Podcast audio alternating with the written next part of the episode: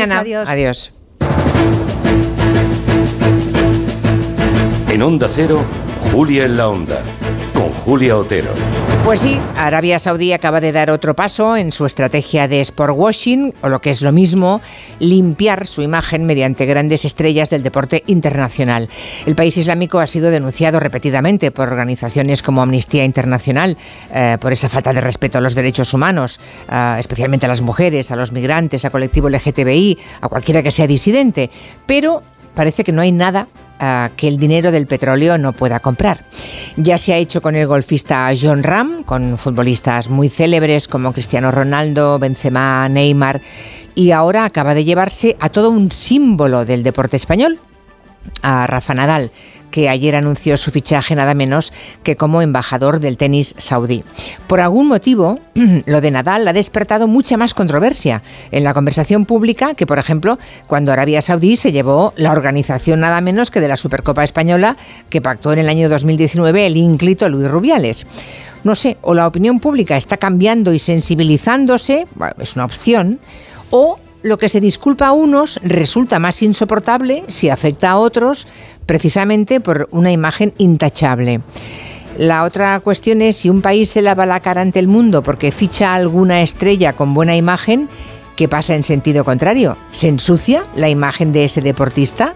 ¿O todos entendemos que solo son negocios? Y esa justificación se basta y sobra. Vamos a reflexionar sobre todo eso en el tiempo de gabinete. ¿Tiene algún precio en la imagen pública apoyar a regímenes donde no se respetan los derechos humanos? Me refiero al precio que pagan, porque el que reciben ya lo sabemos, es altísimo. ¿Es variable el grado de indulgencia con los deportistas según quien sea? Nos lo preguntaremos en el tiempo de gabinete con Juan Soto Ibars, Rafael Narbona y Angélica Rubio. El Parlamento Europeo va a discutir mañana las consecuencias del vertido de pellets plásticos en la costa gallega. A las cuatro y media hablaremos de todo eso con la vicepresidenta y ministra de Transición Ecológica, Teresa Rivera.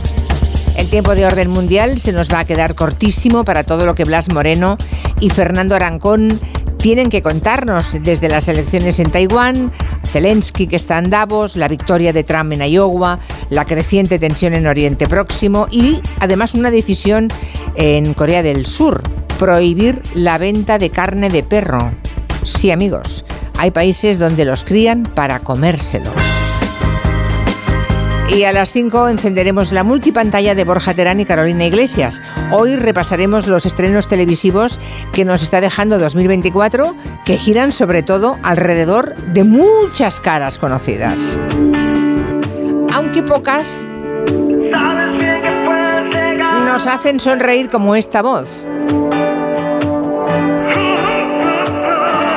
Sonríe porque estás en la foto, se llama. Es un baile, un soplo de viento, un juego de azar, un lugar, un encuentro. La página en blanco, perdida en un cuento. La vida es presente, futuro y recuerdo.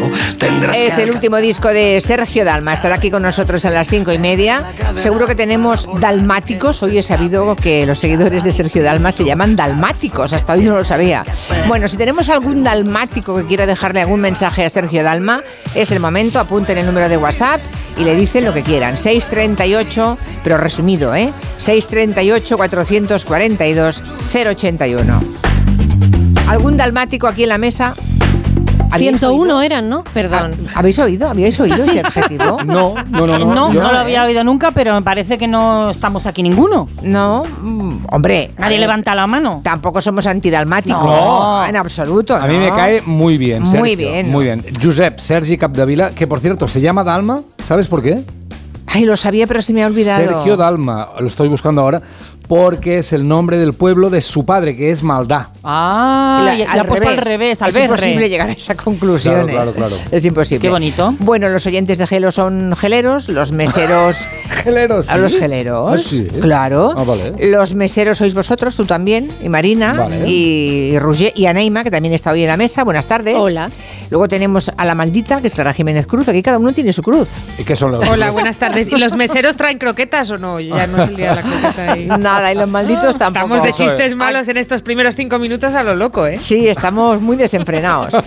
Y luego, como es miércoles, tenemos a Antonio Martínez Ron, que nos trae su diccionario del asombro, que trae palabritas, palabras que vamos aprendiendo. ¿Cómo estás, Antonio? Muy bien, una curiosidad de las palabras. Dalma- dalmáticos estabais hablando, podrían ser dalmatonianos. ¿Sabéis que al principio no eran daltónicos? Que en el primer, la primera acepción en el diccionario que apareció en el siglo XIX eran daltonianos. Daltoniano. Mm, suena como Ah. mucho más Como- respetable. Parece que llevas una peluca blanca. O como de payaso. ¿no? O a marciano niano, también niano. suena. De otro planeta. También con, con antenas. Lo de niana, niana, me gusta. Daltoniano, niano, niano. Naniano, naniano. Bueno, el- una de las palabras que íbamos a aprender es epostracismo.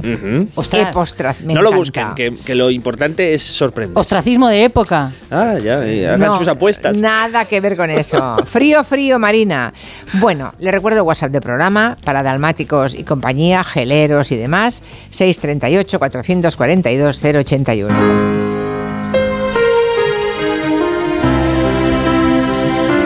Como luego no se la vamos a poder poner, porque debe estar harto de esta canción, hemos pensado, pues arrancamos con Sergio Dalma y ponemos a bailar pegados con un par. Bailar de lejos no es bailar. ¿A que no os acordáis de en qué año representó a España en Eurovisión? No. En el 91. Mm, hubiera dicho ochenta y pico. Mm, 91. ¿Sabéis cómo quedamos? Bien. Muy bien. Cuarta posición.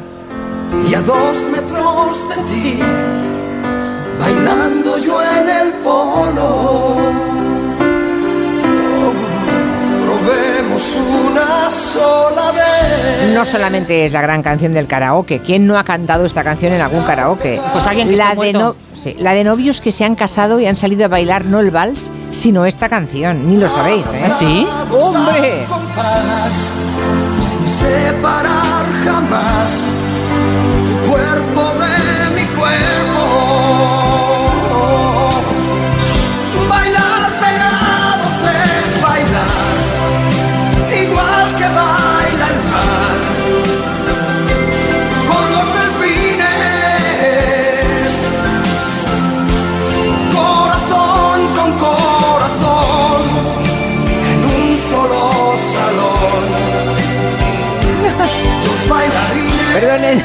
me estoy riendo porque hay una oyente que dice, por favor, contadle a Sergio Dalma que con bailar pegados yo iba mucho a Alicante. Ah, sí, es una canción muy alicantina.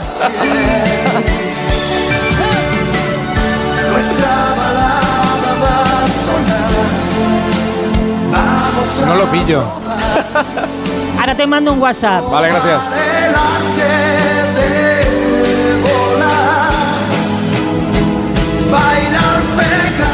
Vale, he buscado Sergios de foto. Hay fotos de Sergio Dalma. y Sí. est- está siempre, siempre guapo. Es como muy cansado estar así como guapo siempre, ¿no? Hombre, siempre... ¿Cuándo está mejor, ahora o antes? Hombre, antes, como todos. Mira ahora Pues cómo que tú está. estás mejor ahora cuando tenías 30 años. Pues claro. No, Perdón. no, no. Tú no has visto fotos mías antes, ¿eh? Yo creo que has ganado. Ay, Yo no te ay, conocía, Marina. pero vamos, que has ganado. Marina, tú también. Verás la música después. Te va pidiendo un beso a gritos.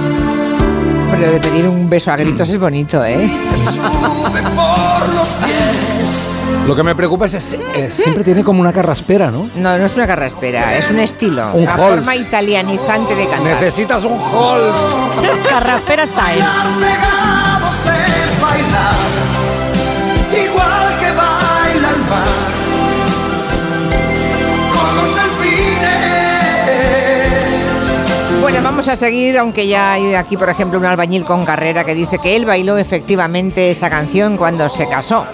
Y Borja Terán, al que esperamos aquí dentro de un ratito, dice, ¿y cómo miraba de bien a cámara Sergio Dalma en Eurovisión? No te miraba a ti, Borja, ¿eh? Hoy buscamos a gente a la que le gusta contar todo lo que le rodea. Hay un tipo de personas que lo suman todo. Suman los números de las matrículas de los coches. Si suben una escalera van contando los peldaños, los pasos que dan en la, ca- en la calle mm, para cruzar un semáforo. O sea, hay gente muy pesada. Muy pesada. Yo le comentaba a Anne, vamos a hablar de gente que cuenta todo. Y dice, ay, sí, qué pesados, la gente que te cuenta lo que ha desayunado, lo que ha comido, lo que ha cenado. Digo que no, que hablo de la gente que cuenta con números. Que es un hábito que en dosis moderadas, bueno, pues puede ser un entretenimiento, ¿no? Vas en el coche venga, a ver, las matrículas, tal, o vas contando cosas que ves. Pero claro, si es muy exagerado, se convierte en un trastorno, en un TOC que se llama aritmomanía. ¿Recordáis al conde Draco? En Barrios Sésamos que le sacaban punta a todo y a través de su obsesión por los números enseñaba a contar a los niños. Hola, ¿qué tal? Amigos míos, soy el conde Draco, el conde contador, el conde que está loco por contar. ¿Qué hay en la vida más hermoso que tocar notas? Pues más hermoso es eh, contarlas, claro. Dos, tres, cuatro, Recuerdo desbloqueado. Recuerdo desbloqueado, ¿verdad? Bueno, pues eh, hay un compositor que estaba obsesionado con los números que se llama Bruckner. Yo como habéis hecho de mí un monstruo, pues este fin de semana fui a un al concierto del auditorio, me puse a leer la historia de este compositor, que se interpretaba el domingo una sinfonía suya, y leí que tenía esta manía, este por romántico del 19, era un fanático de los números. Thank you. Contaba los adoquines, los árboles, las ventanas de los edificios, los ladrillos de la pared. En una libreta, que además era muy católico, apuntaba los Padre Nuestros y Ave Marías que rezaba cada día. Ay, qué agotamiento. Bueno, bueno, claro, es que le impedía vivir con normalidad. Repasaba repetidamente sus composiciones, enumeraba los compases compulsivamente y hacía cambios que muchas veces eran innecesarios en sus obras solo para cumplir con cierto orden numérico que él se Oh, había wow. establecido. Bueno, hemos consultado con la psicóloga María Palau, que es experta en gestión de la ansiedad, miedos y TOC, y nos da algunos ejemplos de esto de la aritmomanía. Por ejemplo, contar los números de las matrículas, contar objetos, contar las baldosas de la habitación, eh, palabras, acciones, contar hasta un número antes de hacer algo, por ejemplo, contar hasta 30 antes de salir de casa. Eh, repetir una conducta un cierto número de veces, por ejemplo, eh, encender y apagar la luz tres veces, lavarme las manos cinco veces, Perdona Marina, pero eso de las matrículas es lo que hacíamos en las autopistas con la familia, con los Claro. padres, cuando nos aburríamos. Eso Sí. era un entretenimiento. Sí. bueno, pero es peligroso, no lo hagáis. No, porque luego mira... Mira lo que pasa. Luego pasa Bueno, de- depende, si luego no lo trasladas a cada instante de tu vida no pasa nada, porque Ah, todo, todos podemos tener manías y eso no significa que tengamos un trastorno. Esto era un poco Jack Nicholson en Mejor Imposible, Es ¿no? verdad. Sí, algo verdad. parecido. Hay Con el se- interruptor de la luz, clic, clic, clic, clic. Claro, a mí en una época de mi vida, por ejemplo, me pensaba, tengo que llegar al bordillo para cruzar con el pie derecho. O, ¿sabes? Y hacías un poco el chiquito. O un número par o un número impar, pero hay gente que lo lleva muchísimo Marina, más dices- lejos y, y evitan, por ejemplo, eh, dan un saltito con el, un número primo y cosas así. ¿Qué decías, Roger? Perdona. No, que dices que era una época, pero es, es ahora, ¿no? Confiésalo. En una época que empezó hace mucho y todavía no ha acabado. Bueno, que cuando la cosa va más y se convierte en un problema, cuando limita tu vida. Las personas empiezan a dejar o a llegar tarde al trabajo porque los rituales de la mañana ocupan demasiado tiempo. Se puede empezar a dejar de salir con amigos porque se tiene miedo a que se den cuenta de que estás constantemente contándolo todo. Imagina el tiempo que se puede llegar a perder en una persona ¿no? que por la calle tiene que ir haciendo combinaciones o sumando las matrículas de todos los coches. Si haces un viaje, pues te Es horrible, entretienes, claro. pero claro, si es una necesidad, pues eh, se convierte en algo que, que de hecho se puede tratar y se puede vencer, ¿eh? Pero algo Y puede chungo. llegar a ser muy grave. A veces la gente utiliza las palabras con mucha alegría. Dice, es que tengo un TOC para decir que hace una cosa Claro, de forma compulsiva. maniática. Pero tenerlo, tenerlo de verdad. Tenerlo es, muy grave, y hay, Sí, hay casos sí. muy graves en los que hay que hacer intervenciones. O sea, y Sí, también sí. se suele decir, por ejemplo, mi hija a veces lo dice ¿no? en esa generación, soy bipolar para decir que cambias de humor. Y no, ser bipolar Es otra cosa, historia. O claro. soy autista Mm. para decir que, que no te gusta hablar con Es la verdad, gente. pero ¿eh? es que no, Mm. Antes no se hablaba nunca de nada de esto y ahora se habla igual demasiado. No, Eh, de no es que se no, hable demasiado. Se, la banaliza, ¿no? se, Se banaliza, banaliza sí, sí. porque... Frivolizamos. A la ligera. Mm, Ese es el tema, sí, ese es el tema. Pero bueno, si tenemos, sin llegar al TOC, bueno, si llega al TOC, pues también nos lo pueden contar. Si tenemos entre los oyentes a alguno de los que cuenta todo lo que le rodea, eh, o que disfrutan haciendo sumas, restas y multiplicaciones, pues que nos llamen, que nos lo cuenten en el 638-442-081. Lo que nos cuenta ahora Antonio Martínez Ron es lo de epostracismo. ¿Qué es el epostracismo? Decía antes Qué nervios. Marina. Sí. Es el ostracismo de época. No tengo ni idea. Atención, que es muy interesante. Vais, vais a flipar bastante porque no le pega nada a este nombre. Es el juego de tirar una piedrecita plana sobre la superficie del agua y hacer que la ranita. que Venga era- ya, ¿tiene ese nombre? Venga, hombre. Sí, sí, Sí, se, ha llamado- sí. se llama Te lo has inventado. Mm, Podría ser, pero no. En este caso eh, está, eh, de- por definición de la RAE, esto lo he pillado de ellos, eh, dice, es uno de los nombres que recibe el juego consistente en lanzar piedras haciéndolas rebotar sobre la superficie del agua. Viene de epi, que significa sobre en griego, y ostraco, que eran unas conchas o trocitos de, de teja a veces que eh, son precisamente los que explican la palabra ostracismo. Los tracos era la pieza sobre la que se escribía el nombre de las personas a las que se quería desterrar o lanzar a- a- o, o que no tuvieran presencia pública y por eso eh, viene de ahí ese nombre. Ostracismo, sin embargo, en el diccionario tal cual la, la- la palabra adecuada es hacer la cabrilla, ¿vale? Que no significa hacer be ni saltar por ahí, sino en tirar este, esta piedra para hacer los saltos.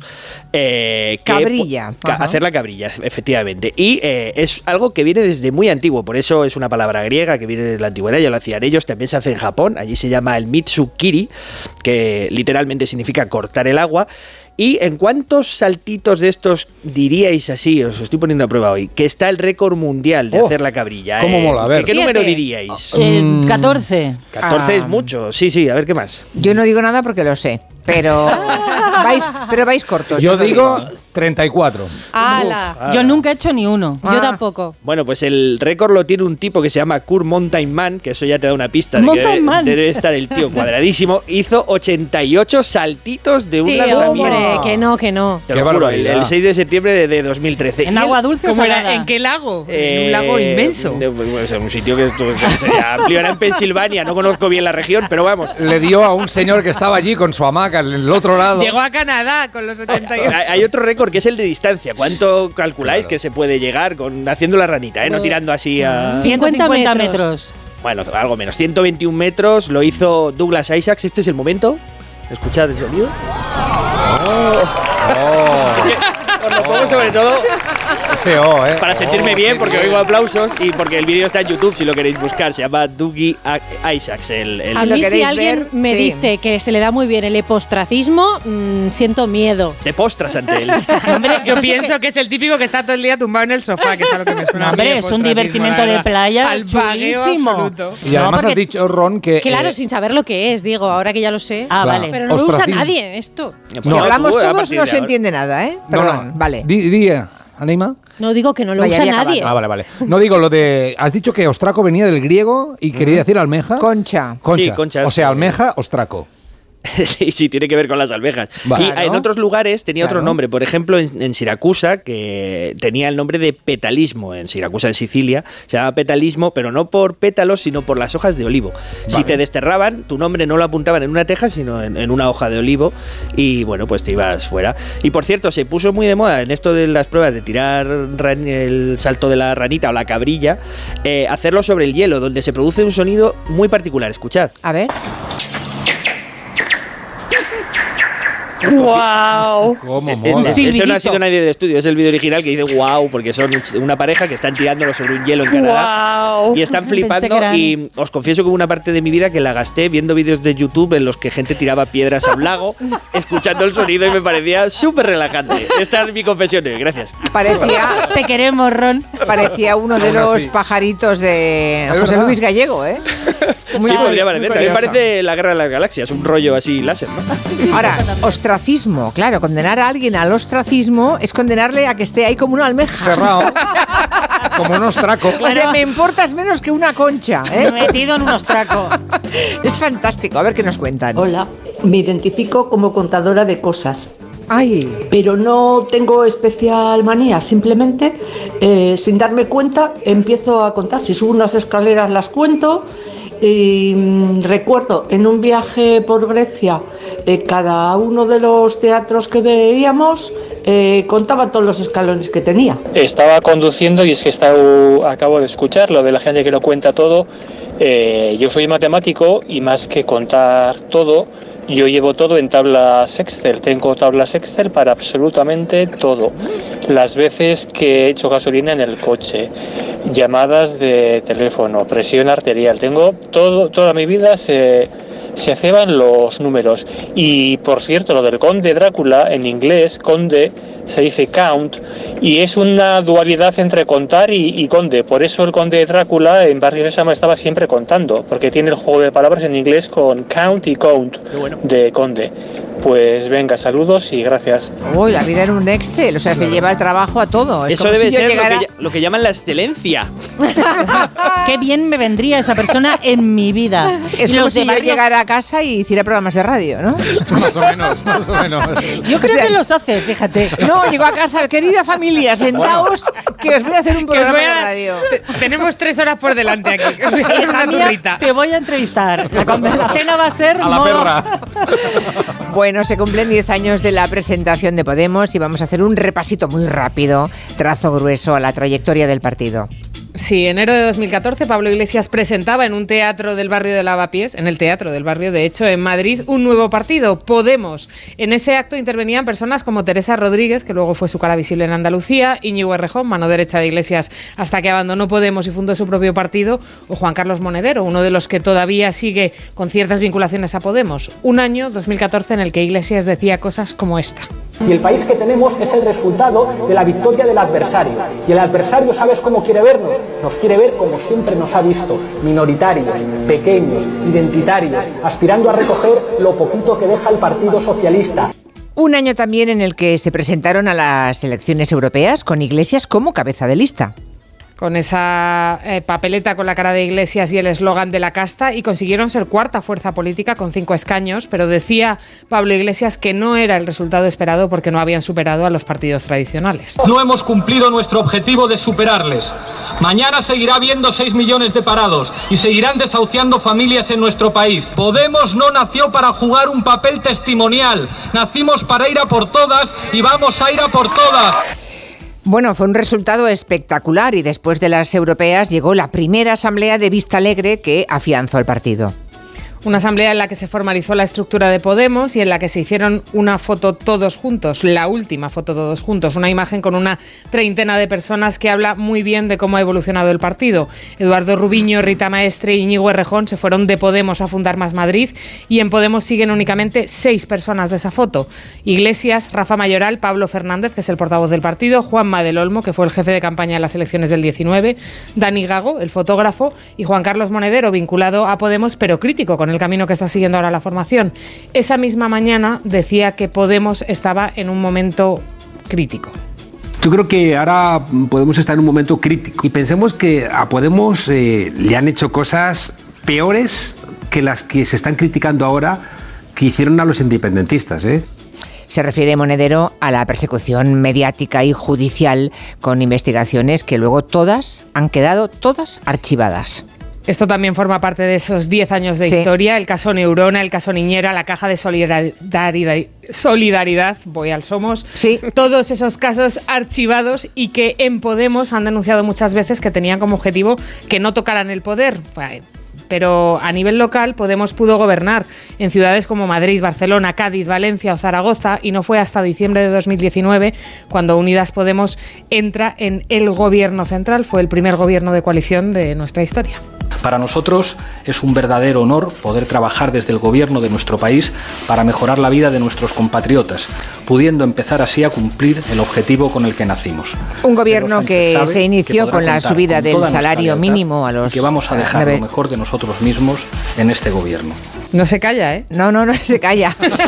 Un gobierno eh, que se inició con la subida del salario mínimo, decíamos, que llegó a los 900 euros y que estuvo marcado por la pandemia, ¿eh? impulsó esa pandemia los ERTE y el ingreso mínimo vital. hasta que Iglesias dejaba a la vicepresidenta segunda del gobierno para presentarse a las elecciones a la Comunidad de Madrid y dejaba a Yolanda Díaz al frente de Unidas Podemos en el gobierno y a Ione Belarra como secretaria general del partido. Y no me cabe duda, además, de que la nueva vicepresidenta, Yolanda Díaz, va a seguir demostrando el trabajo extraordinario que es capaz de hacer. En fin, No sé si eso lo diría ahora, ¿eh? Sí, ya, ya. Bueno, son, como decíamos, es un repaso de grandes trazos de 10 años de la fundación de Podemos. Iglesias no consiguió representación, dimitió de todos sus cargos en el partido. Al principio fueron todo elogios a Yolanda Díaz y ahora, pues ya saben ustedes cómo están las cosas. En Onda Cero, Julia en la Onda. Con Julia Otero. ¿Te lo digo o te lo cuento? Te lo digo. Estoy cansada de que me subas el precio del seguro. Te lo cuento. Yo me voy a la mutua. Vente a la mutua con cualquiera de tus seguros. Te bajamos su precio, sea cual sea. Llama al 91 555 5555. 91 555 5555. Te lo digo o te lo cuento. Vente a la mutua. Condiciones en mutua.es. Estreno en exclusiva. Puedo amar solo a una. Y cuanto más amamos, ¡Deja de fingir que no me conoces! ¿Quién es? no lo sé, más queremos amar. Gran éxito internacional. Está Ana. Creo que nos estafó el mismo hombre. Dos noches únicas. Eres un amor. Serial Lover. Estreno hoy a las 11 menos cuarto de la noche en Antena 3. Ya disponible solo en A3 Player. En CEPSA te damos 5 motivos para venir a nuestras estaciones de servicio. Ahorrar, ahorrar, ahorrar, ahorrar y sí, ahorrar. Seas cliente particular o profesional, te regalamos 5 euros si te unes a CEPSA Go o a Estarresa Direct. Y además ahorra 5 céntimos por litro en tus repostajes. Ven a CEPSA y llévate ya tus 5 euros. Consulta condiciones en cepsa.es. Soy de legalitas porque cuando no sé qué hacer me dan soluciones. Como cuando pagaba IBI de más por una valoración catastral incorrecta y me ayudaron a recuperar 4.000 euros. O cuando me explicaron cómo contratar a la persona que cuida a mis padres. Hazte de legalitas en el 900 661 y siente el poder de contar con un abogado siempre que lo necesites. Y ahora, por ser oyente de Onda Cero, ahórrate un mes el primer año. En las rebajas de multiópticas lo único que cambia es el precio. Descubre la mayor variedad de gafas con los últimos diseños y la máxima calidad a unos precios aún mejores. Dos gafas Mo graduadas con antirreflejante por 89 euros o dos Mo progresivas de alta tecnología por 189 euros. Solo en multiópticas. Tengo la memoria fatal, se me olvida todo. Si te falla la memoria, toma de Memory. De Memory con vitamina B5 contribuye al rendimiento intelectual. Y ahora para los más mayores, de Memory Senior de Pharma OTC. Cero. En Onda Cero, Julia en la Onda. Con Julia Otero. Buenas tardes, pues yo cuento cuando estoy nerviosa o una situación me inquieta un poco. Entonces empiezo a contar para, no sé, como con la intención de que acabe, de que pase, sin más, contar y contar. Pues mira, yo también cuento, cuento los números de las matrículas, las sumo, no siempre, pero muchas veces, y cuando voy por la carretera voy contando las señales de tráfico y las divido en partes. Si una tiene un círculo y un cuadrado y, y el palo que la sostiene son tres, lo sumo con la otra que tiene dos, en fin. Qué fuerte. Mi madre las, las sumaba también las matrículas de los coches y buscaba las que sumaban nueve. Esas Ya. le gustaban. Le gustaban las del 9. Bueno, me abstengo de hacer comentarios. El Hospital de la Paz en Madrid, que es un centro de referencia nacional en patologías pediátricas complejas y que bueno atiende a niños de toda España. Le pasa a ese Hospital de la Paz en Madrid como el San Juan de Deu aquí en Barcelona, ¿no? Bueno, se hace por ejemplo trasplantes infantiles todos los de la Comunidad de Madrid. Bueno, pues esta mañana ha cerrado la UCI pediátrica, una situación sin precedentes que provoca un conflicto laboral, ¿no? ¿Qué ha ocurrido, Anne? Pues que los trabajadores de esa UCI Pediátrica de la Paz, que son médicos especialistas, adjuntos, personal de enfermería, profesionales, casi todos con más de 20 años de experiencia, vienen denunciando desde hace más de tres años situaciones de acoso y de abuso por parte del jefe del servicio, el doctor de la Oliva. El cúmulo de quejas y de denuncias hizo que la dirección del hospital abriera una investigación, confirmara esos abusos y apartara a este hombre del cargo. Pero él inició un proceso judicial para recuperar su puesto y lo ha conseguido. En septiembre fue restituido por orden judicial y el equipo de trabajo ha colapsado. Están de baja incluso los médicos que habían entrado a sustituir a otros compañeros que ya estaban de baja. Nadie quiere trabajar en ese servicio. Pedro Piqueras, se llama así, es el supervisor de enfermería de esa UCI pediátrica. por ataques de ansiedad, por situaciones muy difíciles que imposibilitan que puedan seguir realizando lo que más les gusta, que es su actividad profesional, que la gente que se dedica a esto se dedica con tanto cariño y dedicación que no poder realizarla en unas condiciones óptimas para su salud mental es muy frustrante. No quieren entrar en mucho detalle por no intoxicar el proceso judicial, que aún está abierto, pero nos contaban que es que es imposible ejercer en esas condiciones, que el doctor de la Oliva pone en riesgo la salud de los pacientes. Y claro, la pregunta es, ¿por qué le restablece la justicia? Bueno, los trabajadores dicen que tiene poder, que tiene contactos y una defensa legal implacable. No como ellos. Ismael de la Torre es delegado de Comisiones Obreras y técnico de Radiología de la Paz. que en esa sentencia Llama la atención tal vez la poca defensa que hizo la- los servicios jurídicos de la Comunidad de Madrid de los adjuntos de este servicio. Esta mañana los compañeros del resto de unidades del Hospital de la Paz se manifestaban en las puertas a las 12, una manifestación multitudinaria en apoyo a esos compañeros de la UCI pediátrica. Ahí trabajan 18 especialistas, más de 70 enfermeros y quieren dejar claro que aunque el servicio está cerrado, no funciona, la asistencia a los pacientes está garantizada. Había ocho niños allí, cuatro, los menos graves han pasado a planta, los otros cuatro a una unidad de reanimación donde están perfectamente atendidos y mientras tanto el doctor Oliva sigue pertrechado en su puesto en un servicio suspendido porque nadie puede ni quiere trabajar en él. Desde el sindicato AMITS dicen que no ponen en duda los derechos de este hombre, pero es una evidencia que no está sabiendo dirigir el clima laboral en su unidad, le piden cordura y que piense en los pacientes. ¡Qué historia! Os aseguro que para que esto haya llegado a la justicia, el camino seguro que ha sido muy lento, ¿eh? no es de un día para otro. Y no basta con que una persona de un servicio eh, se ponga a ellos, que tienen que ser todos realmente, ¿no? Y no hay fisuras, va todo el hospital a una. Sí, sí, por eso Es- digo. Es unánime. Es, es tremendo, ¿no? No, la verdad es que no quisiera estar en la piel de este, mm, en fin, de, de este señor, de este médico que se empecina. Yo no sé cómo puede acudir allí, entrar en su despacho, ¿no? Con sabiendo que tiene todo el hospital en contra. Y entiendo a, esos médicos, otros médicos. Bueno, eh, eh, ya seguiremos el tema, porque la verdad es que es la primera vez que nos encontramos algo parecido, ¿no? Y que la, al menos yo no recuerdo ningún caso parecido en ningún hospital de España. Pero bueno, lo seguiremos con interés, a ver qué pasa. A ver si le cambian de lugar, ¿no? Igual pueden cambiar de lugar, que esté en un sitio, no- bueno, no sé. Lo seguiremos con interés.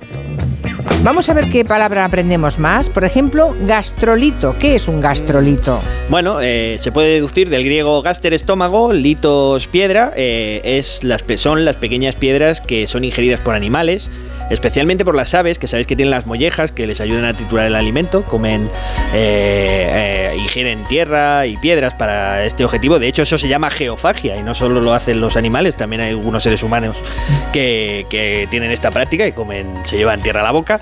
Y eh, bueno, eh, lo interesante del término gastrolito... Bueno, lo que- los bebés ponen una cara muy rara. Aquí Rusia de gracia. ¿Pero quién come piedras? No, hombre, piedras o piedra o tierra. Cuando ¿no? alguien lo hace por eh, un comportamiento patológico, se le llama Ah, geofagia vale. también. Pero- Sí, no pero es, los no niños- es, los eh, niños pequeños, el menú de un restaurante. Yo digamos. iba detrás de mi hija que se iba a todas las macetas. Claro, claro. Claro, todos los niños se meten tierra en la boca. Bueno, el término gastrolito a mí me enamora por una historia particular y es que se han encontrado algunas de estas piedras que tienen una mm, forma muy particular, son como cantos rodados muy lisitos por fuera, por eh, que han sido mode- modeladas o gastadas por los jugos gástricos y se han encontrado algunas que se asocian a los dinosaurios, se encuentran junto a sus restos, pero en algún caso incluso, y se contaba hace dos o tres años en un estudio científico, se ha podido utilizar para eh, tener información sobre cómo viajaban los dinosaurios, porque aparecen determinadas piedras, esto fue al sur de Wisconsin, asociadas a los restos de unos dinosaurios, que pertenecen a una formación eh, rocosa muy precisa, donde esa roca no está en todas partes, está solo allí.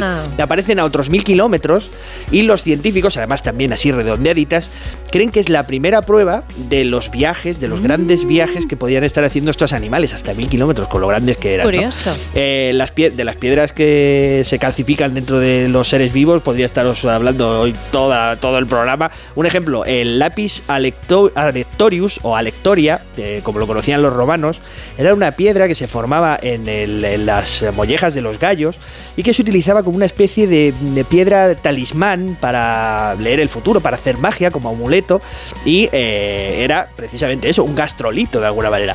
Eh, y otras calcificaciones que se producen también dentro de nosotros son los otolitos. No todo el mundo sabe que se forman calcificaciones que están dentro de nuestro oído interno, que están ahí como piedrecitas que están flotando y que son in- indispensables para el, sentido del equilibrio. De hecho, si en algún momento estos otolitos se te mueven de sitio, hay una maniobra que consiste en ponerlos en su sitio y se te pasa el mareo, porque Y los vértigos. para eso, y los vértigos, ¿no? Mm. Y eh, los otolitos eh, también son fundamentales en la industria pesquera, porque la- los investigadores, los biólogos marinos, eh, extraen los otolitos de, algunas, eh, de algunos pescados, como la merluza o el bacalao, que son especialmente grandes y como eh, tienen patrones de crecimiento anual o estacional, pueden datar y saber con cuánta, cuánta edad tiene cada uno de esos animales y saber cómo está esa pesquería, digamos, cómo qué edad tienen, si son animales eh, jóvenes, adultos o solo crías. ¿no? Entonces yo tengo una colección de otolitos otra africana Ah. hoy en mi casa que me dieron del Instituto Oceanográfico de Vigo, me regalaron, me enviaron, tuvieron esa, ese detalle cuando... eh, Y algunos sobre esto. monos para hacer un anillito. Son súper bonitos y de hecho se puede sacar. eh, hay vídeos por ahí en los que podéis coger eh, el, el pescado de la pescadería y pedir que os den los otolitos o enseñaros a sacarlos. Se pueden ver. es- Hubo un tiempo en el que estaba de moda hacerse un colgantito con un hueso que salía de- de- del, del- del pez. Pero, claro, eso es sí, el sí. otolito, precisamente. Sí, sí, son Pero- pequeños. ¿Os ¿eh? No es un pedrusco. Bueno, pero es- perdón, no confundir, no confundir los huesos, o sea, algo que forma parte de la estructura ah, del pez, No es una espina. no, no es una espina, con algo que se ha tragado el pez.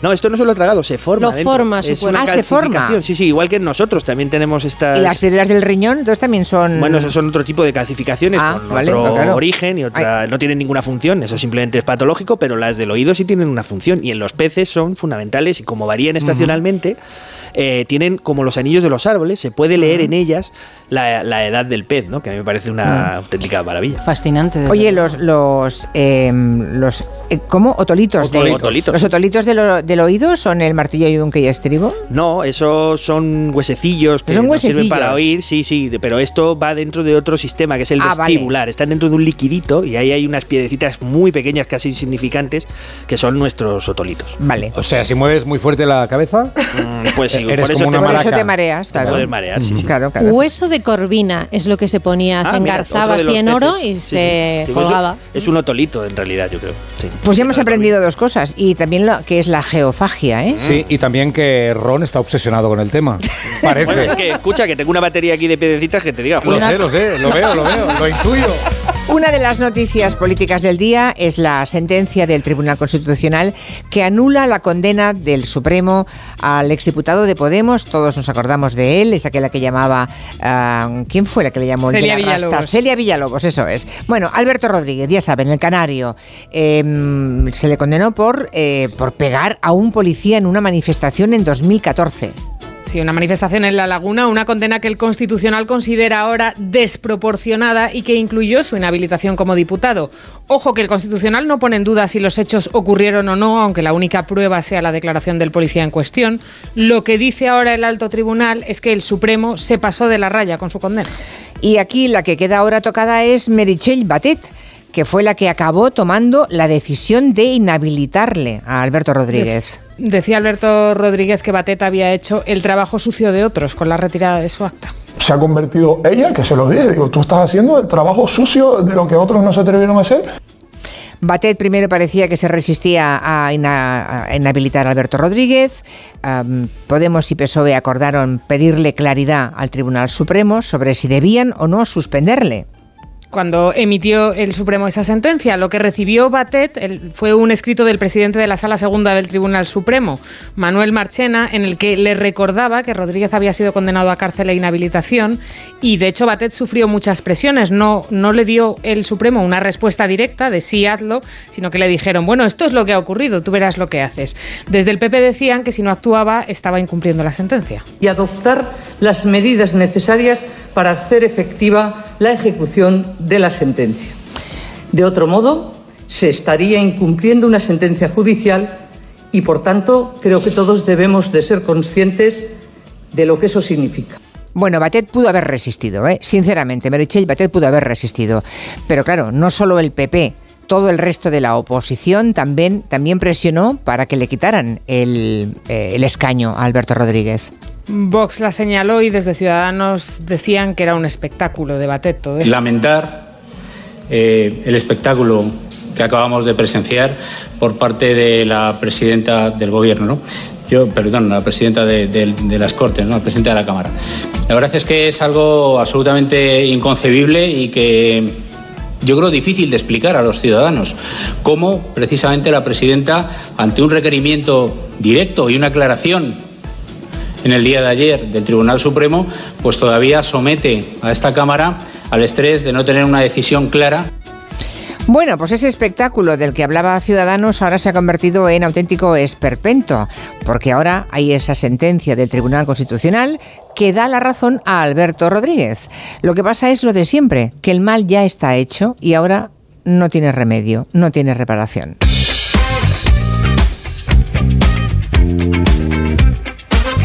No sé si guardáis los CDs. Si es así, ¿dónde los guardáis? Y si queréis más, hay una discográfica de Barcelona que regala todos los CDs de su fondo de archivo porque ya no le caben en ningún sitio y además nadie los quiere. Es así, eh, antes que tirarlos a la basura prefiero regalarlos. Eso es lo que dice Jordi Jansama, fundador de la discográfica Becor. ¿Qué pasa en Becor? Pues que tienen que mudarse y em, regalan todo su fondo. ¿Cuántos CDs tienen ahora mismo? ¿Y cuántos regalan en Becore? Debo tener pues entre 10 y 15 mil CDs seguro, igual un poco más. Y los tengo en la, en la oficina, o sea, en la oficina, en un altillo, en el, en el almacén, en cajas de 100, en cajas de 25, aquí acumulados. Acumulados 20.000 CDs, eh, Jordi de Becore ha probado estrategias, eh, por ejemplo, poner los CDs a 5 euros o a 1 euro, venderlos, pero es que ni así. Los he tenido muchas veces a un euro, durante mucho tiempo a cinco y a un euro y no, no, no se venden. Lo que me da pena es tirarlos porque al final es nuestra línea editorial y nuestros artistas y enviarlo a la papelera pues ostras, es, es feo, triste, no. Prefiero regalarlo y que la gente lo tenga y cualquiera que pase por la tienda y nos compre algo online le añadiremos algún CD de los que tenemos por aquí. O sea, en Becore tienen toda su música ya en streaming o en vinilo, que en vinilo también sale, pero en CD los CDs Julia no los quiere ni Nadie, Dios. ya, ya, ya, ya. Y le pasa a Jordi de Becore lo, mi- lo mismo que nos pasa a todos, que tenemos la música en otra parte y los CDs los tenemos eh, en diferentes, eh, de diferentes maneras, guardados o no. Por ejemplo, hemos consultado a la gente del equipo. Anne dice que no tira sus CDs, que conserva todavía los que se llevó a Madrid cuando llegó hace 23 años. Es verdad eso, Anne. Es que me da pena. Le da pena. Claro, no me puedo deshacer, deshacer de ellos. Marina dice que los tiene eh, en el maletero del coche porque en el coche, y todavía nos pasa mucho, si tienes un coche antiguo, todavía puedes reproducir los CDs. Es que en casa no tengo reproductor, claro. Claro, ese es el problema. Y además los guardo No sin, hay car- forma. sin carátula, ¿eh? O sea, el, el plástico ha ido al punto limpio. Claro, Eulalia Están nos, todos rayados. todos rayados, Eulalia nos comentaba que todos los ha llevado al punto verde, que hay un contenedor directamente solo de CDs. Y yo recuerdo que el CD venía a cambiar nuestras vidas. Que veníamos del vinilo que se rayaba, que no sé qué. Nos hacían unos anuncios con un puntero láser, que esto suena súper bien, no sé qué, que no se rayaba nunca, se me quedó muy grabado a mí. Y yo quise, soy un hombre empírico, quise hacer una prueba. Cogí un CD de Tom Jones, unas tijeras, lo rayé y pensé, si es CD que no se raya y es Tom Jones, que es muy fuerte él, tampoco se va a rayar. Y sonaba...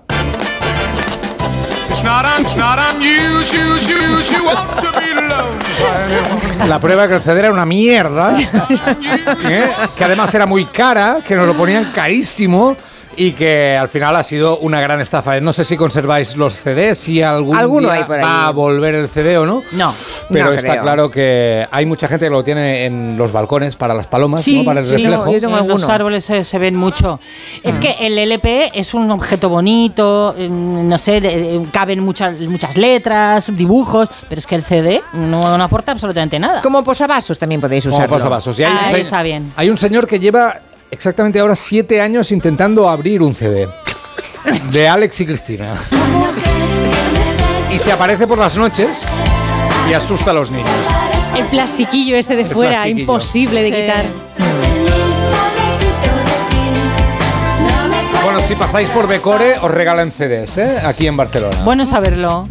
Con Operación Triunfo ha vuelto a resurgir un debate sobre una canción de Nena da Conte. Tenía tanto que darte. Seguro que todos se acuerdan de aquella canción.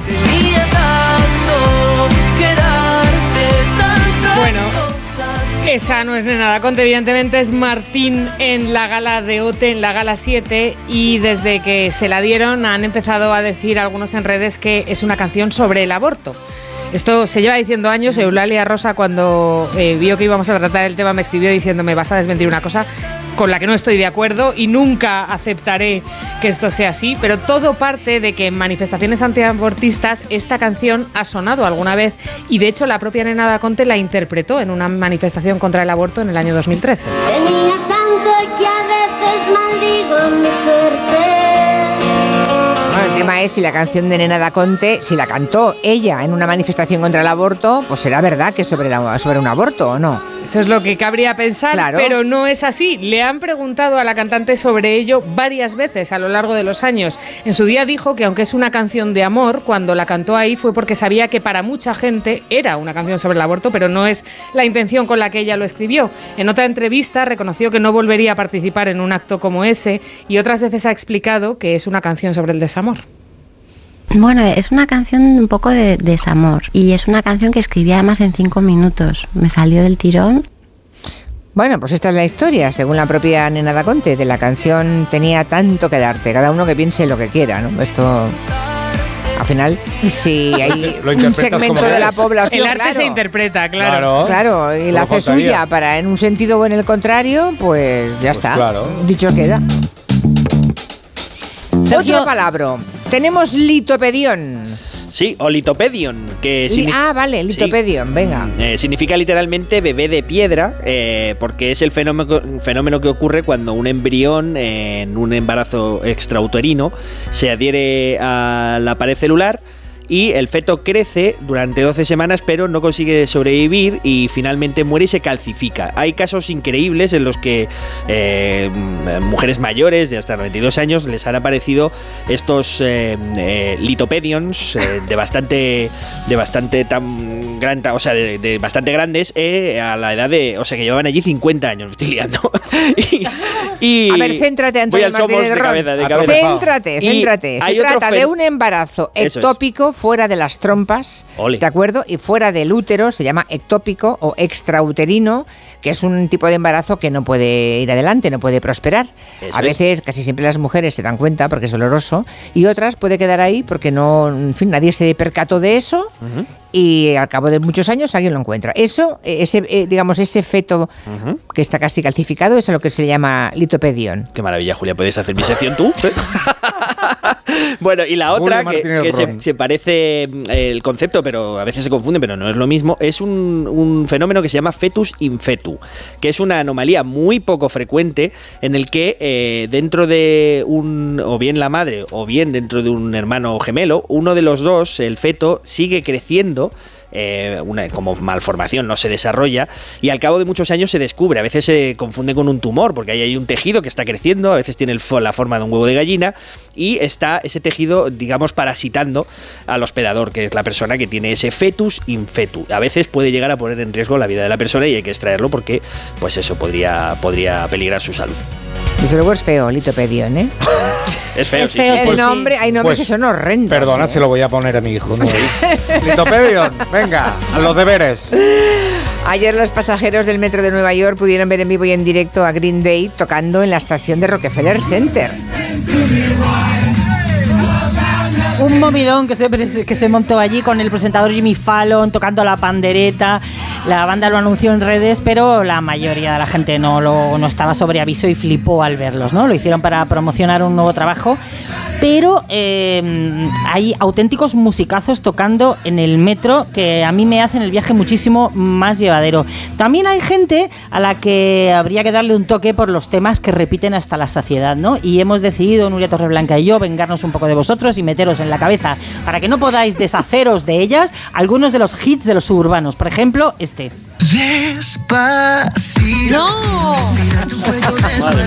Interpretado con flautas, con flautas dulces, con flautas eh, de estas como indias, bueno, de todo. De otros sabores. De todo tipo.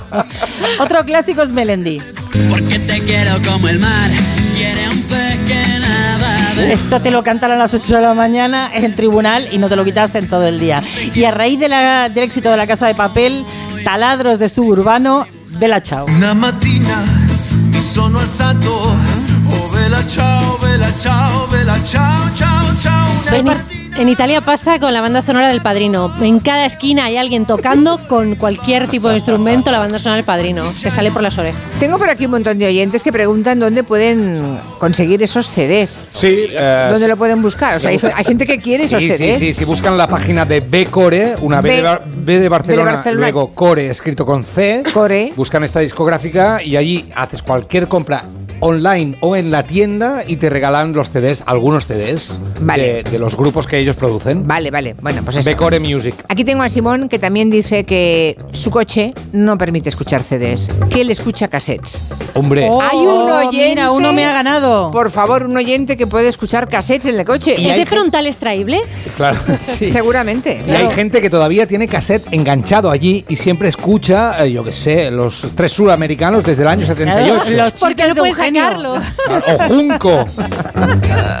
Por tengo, tengo a Sergio Dalma mirándote. Desde Sí. hace rato he cogido la foto de Eurovisión. cogido la foto de Eurovisión. Eso Sí. que decía Borja Terán de Sí. las miradas a cámara. Sí, sí. Tengo ganas de besar.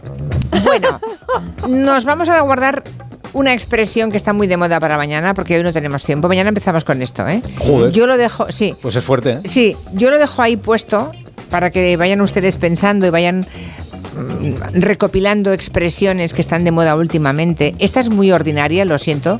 Voy a decirla para... para, Sí. ¿eh? Los que tengan hijos en casa, jóvenes adolescentes, puede que ya lo hayan oído. Mucha gente, la gente que no tenga ningún joven cerca, tampoco.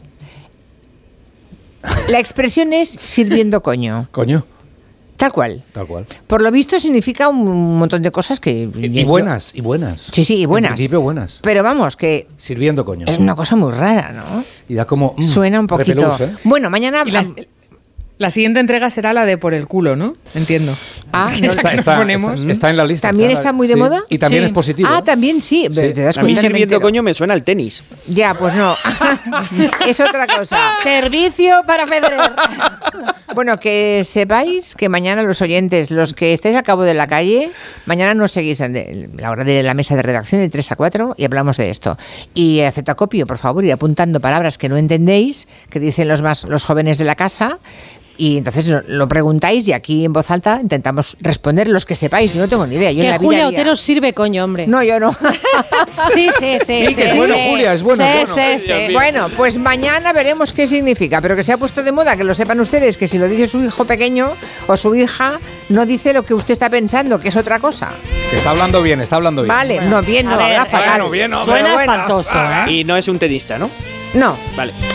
En plan. En plan. Mañana en plan lo hacemos, ¿vale? Vale, adiós. Antonio Martínez Ron, hasta, hasta la semana que viene. Venga, chao. Clara, hasta mañana. Adiós. Que vamos a volver a servir bulos y temas. Ahora les dejamos con las noticias y a la vuelta tenemos orden mundial como todos los miércoles. Y luego, por cierto, viene la vicepresidenta tercera y ministra de Cuestiones Ecológicas y eh, Medioambientales, la ministra Teresa Rivera.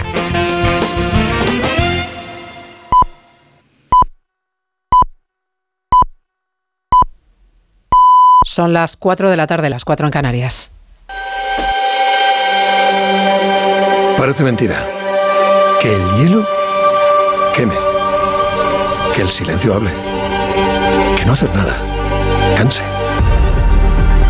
O que ser plural sea algo singular. Porque gente dispuesta a respetar todas las opiniones no se ve todos los días. Pero sí se puede escuchar. Parece mentira. Que sea verdad. Onda Cero. Tu radio. ¿Te lo digo o te lo cuento? Te lo digo, soy buena conductora. ¿Y aún así me subes el precio? Te lo cuento. Yo me voy a la mutua. Vente a la mutua con cualquiera de tus seguros. Te bajamos su precio, sea cual sea. Llama al 91 555 5555. 91 555 5555. Te lo digo o te lo cuento. Vente a la mutua. Condiciones en mutua.es. Cuando compongo música busco un hit, un exitazo. Y en las rebajas camisas y pantalones. Cuando buscas, no siempre encuentras, pero en las rebajas del corte inglés siempre encuentras lo que buscas. Con descuentos en moda, deportes, hogar, accesorios, lencería, zapatería. Del 7 de enero al 29 de febrero, las rebajas del corte inglés. En tienda web y app. ¿Te preocupa el trabajo? Tranquilo, toma Ansiomet. Ansiomet con triptófano y asuaganda te ayuda en periodos de tensión en el trabajo. Venga, que tú puedes. Ansiomet de Pharma OTC. En el sexo como en los toros hay que triunfar. Energisil Vigor con Maca estimula el deseo sexual y ahora consigue un efecto más rápido con Energisilistan. Cuarta planta. Mira, cariño, una placa de Securitas Direct. El vecino de enfrente también se ha puesto alarma. Ya, desde que robaron en el sexto, se la están poniendo todos en el bloque. ¿Qué hacemos? ¿Nos ponemos una? Yo me quedo más tranquilo si lo hacemos. Vale, esta misma tarde les llamo. Protege tu hogar frente a robos y ocupaciones con la alarma de Securitas Direct. Llama ahora al 900-272-272. Bienvenido al Dream Note de mis hijos están como una moto y necesitan desfogar, con cientos de metros para volverse locos. Cada momento tiene su crucero. Déjate asesorar y reserva ya tu crucero NCL con un 50% de descuento y todos los extras desde 149 euros. Consulta condiciones en la semana del crucero de viajes El Corte Inglés.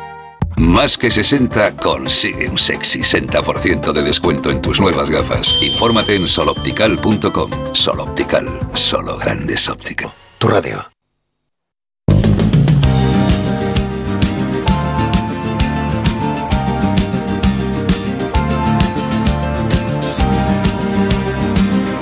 En Onda Cero, Julia en la Onda, con Julia Otero.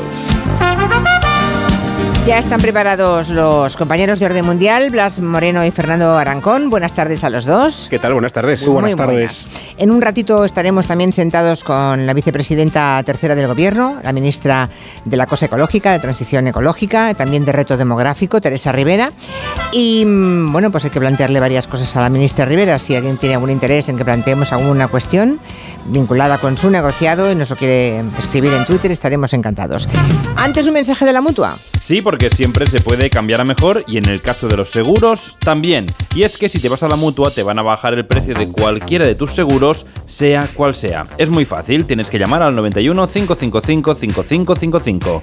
Te lo digo o te lo cuento. Vete a la mutua. Condiciones en mutua.es. Siempre empezamos con una pregunta, una pregunta que compete al ámbito internacional para ver cómo andan de conocimiento los oyentes. Hoy también, ¿no? ¿Qué preguntáis hoy? Venga, vamos allá. La pregunta es, ¿cuál de estos países de la Unión Europea es en el que más se, se teletrabaja?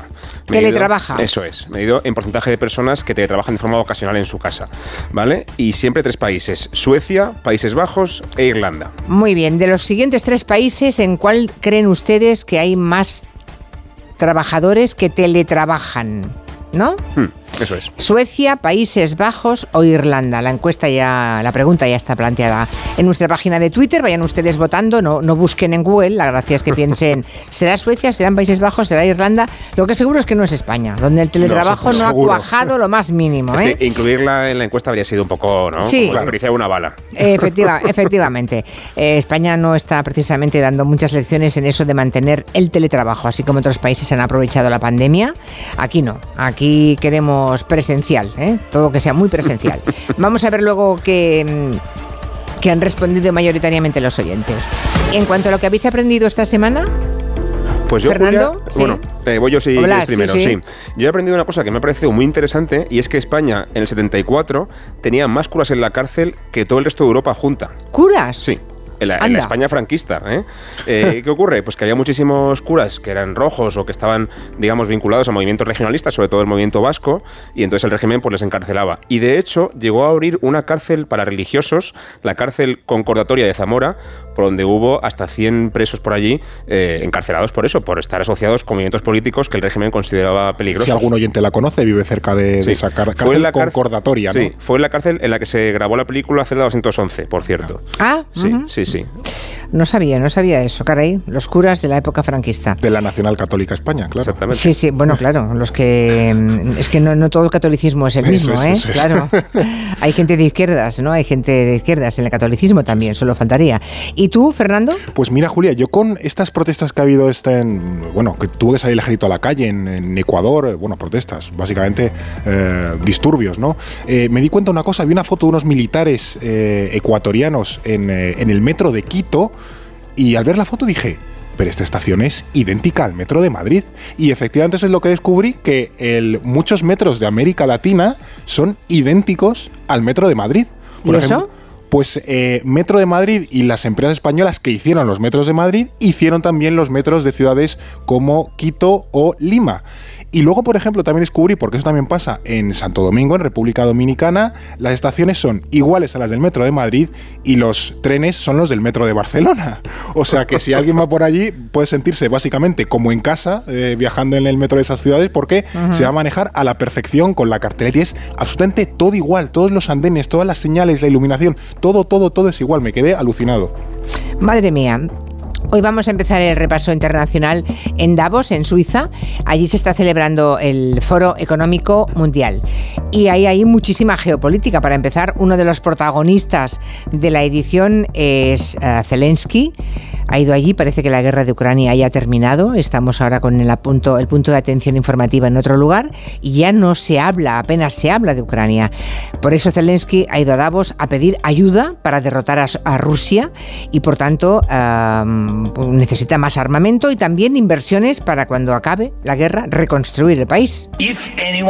Si alguien piensa que esto es solo cosa nuestra, que es solo sobre Ucrania, está fundamentalmente equivocado. Los próximos objetivos e incluso el calendario de una nueva invasión rusa a otro país de Europa son cada vez más obvios.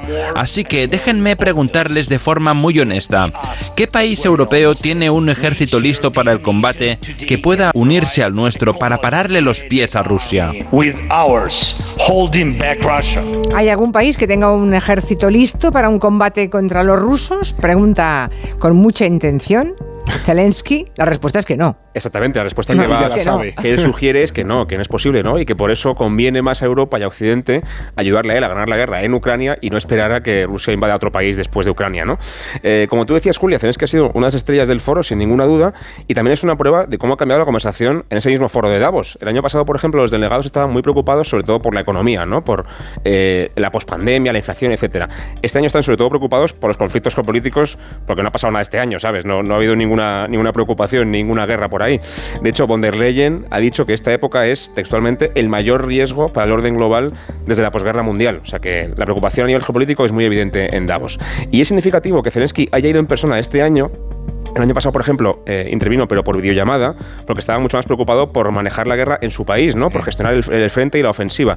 Y ahora va en persona, porque como tú decías, Julia, sabe que el principal reto que tiene ahora mismo Zelensky es mantener en la imagen pública, en la conversación internacional, en los medios, la idea de que Ucrania sigue en guerra y de que hay que seguir apoyándoles, ¿no? Y por eso él ahora le parece más importante ir fuera del país a hablar que mantenerse en Kiev gestionando la, la guerra. También, por cierto, le ha pedido a la presidenta de Suiza, que es el país donde, donde se sucede este, este foro, que por favor le ayude a organizar una conferencia internacional de paz para intentar impulsar el tema de la paz en Ucrania. El problema es que al mismo tiempo estos días Rusia, que por cierto no está invitada al foro de Davos, ha dicho que bueno, Putin ha dicho básicamente que si esto sigue así, Ucrania va a recibir un golpe eh, irreparable y, y, profundísimo, básicamente. Y además hay también rumores de que puede haber una nueva ofensiva rusa en invierno cuando Uf. se acaba de congelar el suelo. Ahora mismo estamos en ese momento que, en el que todavía hay muchísimo barro en, en, el suelo de Ucrania, con lo cual eso es muy difícil gestionar a nivel ofensivo. Pero en el momento en que ya haga más frío todavía, se congele el suelo definitivamente, ahí sí que ya pueden operar mucho mejor los carros de combate, los vehículos. Y quizá es ahora mm, Rusia la que, la que toma la ofensiva. La otra figura internacional que también ha estado en Davos es el primer ministro chino, Li Qian.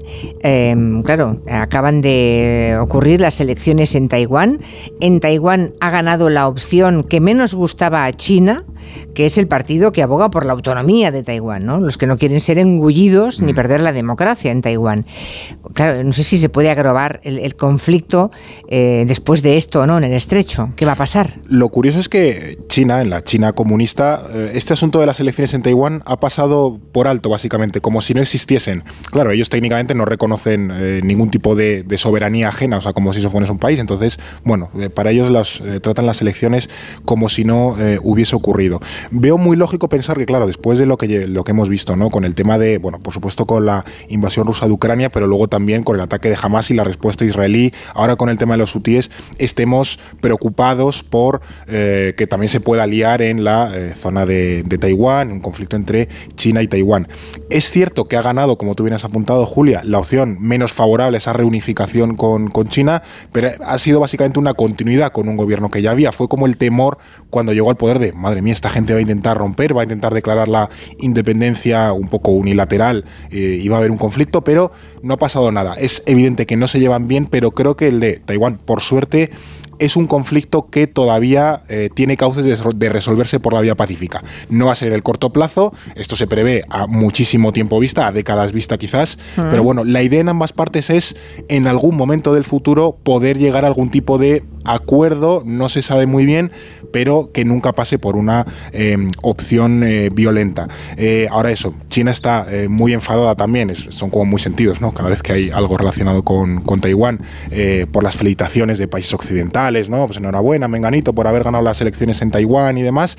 Y también ha, pasado, esto claro, es una noticia un poco anecdótica, pero importante, y es que Nauru, que es un país que es un diminuto archipiélago en el Pacífico, ha retirado el reconocimiento internacional que tenía de Taiwán y ha reconocido, ha establecido relaciones con la República Popular China. Creo que después de Nauru, que eran, creo que son 12 países los que solamente reconocen a Taiwán eh, en vez de a la, China comunista. De hecho, creo que Taiwán, leí el otro día, que llegó a ofrecer 100 millones de dólares eh, para, bueno, lo típico, sugerir que le volviesen a reconocer. Entiendo que Nauru no ha, aceptado la oferta porque la China comunista, Pekín, ofrece bastantes más ventajas, pero bueno, que en el plano diplomático Taiwán poco a poco se ve cada vez más acorralada o menos apoyada.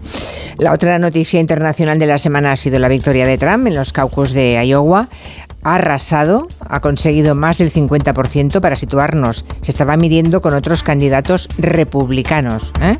Eh, es que hay, antes he visto un, un tuit de alguien que creía que había elecciones eh, entre demócratas y republicanos. No, están Aún queda, viendo. aún queda. Para eso aún falta. Sí, Hasta noviembre aún falta. Ahora están haciendo las primarias, podemos decir, ¿eh?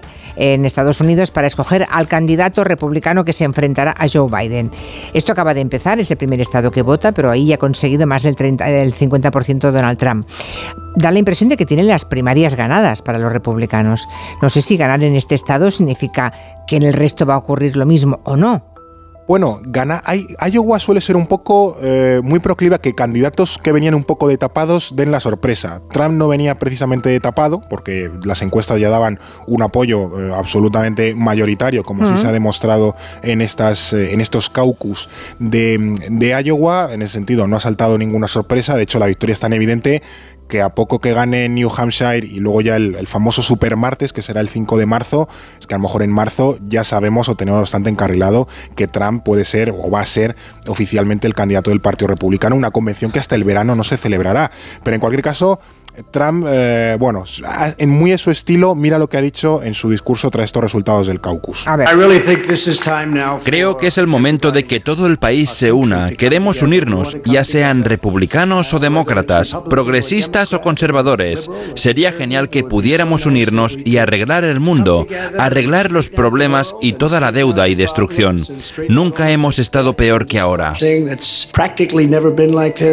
Bueno, esto es enero y el, y el tío ya se ve como presidente, o sea, no, no, no hay Es ningún ápice sí. de, humildad o de... el- el- yo creo que ya no concibe la, la- la derrota en, en noviembre, ¿no? Está hablando de que todo el país se tiene que unir, pero de nuevo vuelve a agitar ese eh, miedo a eh, sus votantes, exagerando todos los problemas que enfrenta el país. Bueno, dejará caer todas sus, tus- sus miguitas eh, populistas, ¿no? Estoy seguro de que antes o después volverá a dejar, a dejar caer la, la idea del, del fraude, ¿no? Pero bueno, en cualquier caso, él de nuevo, como ocurrió en 2016, es el gran salvador de Estados Unidos, el único que puede arreglar todos los males que, que sufren. Y eso, en enero, cuando la, ca- la carrera eh, presidencial acaba de empezar, vamos, es el primer paso a Iowa, él ya se ve como, como ganador. Todavía es cierto que queda mucho recorrido, pero bueno, honestamente, mm, creo que es poco probable que Trump eh, pierda las primarias, la verdad. No, sí, eso parece. Se ve tanto como ganador que ya se ve en la Casa Blanca y por eso se atreve a pedir unión de todos, demócratas y republicanos. sí, sí, sí, sí. Cuando está en la oposición, cuando no está en la Casa Blanca, entonces lo que quiere es destrucción y nada de unión entre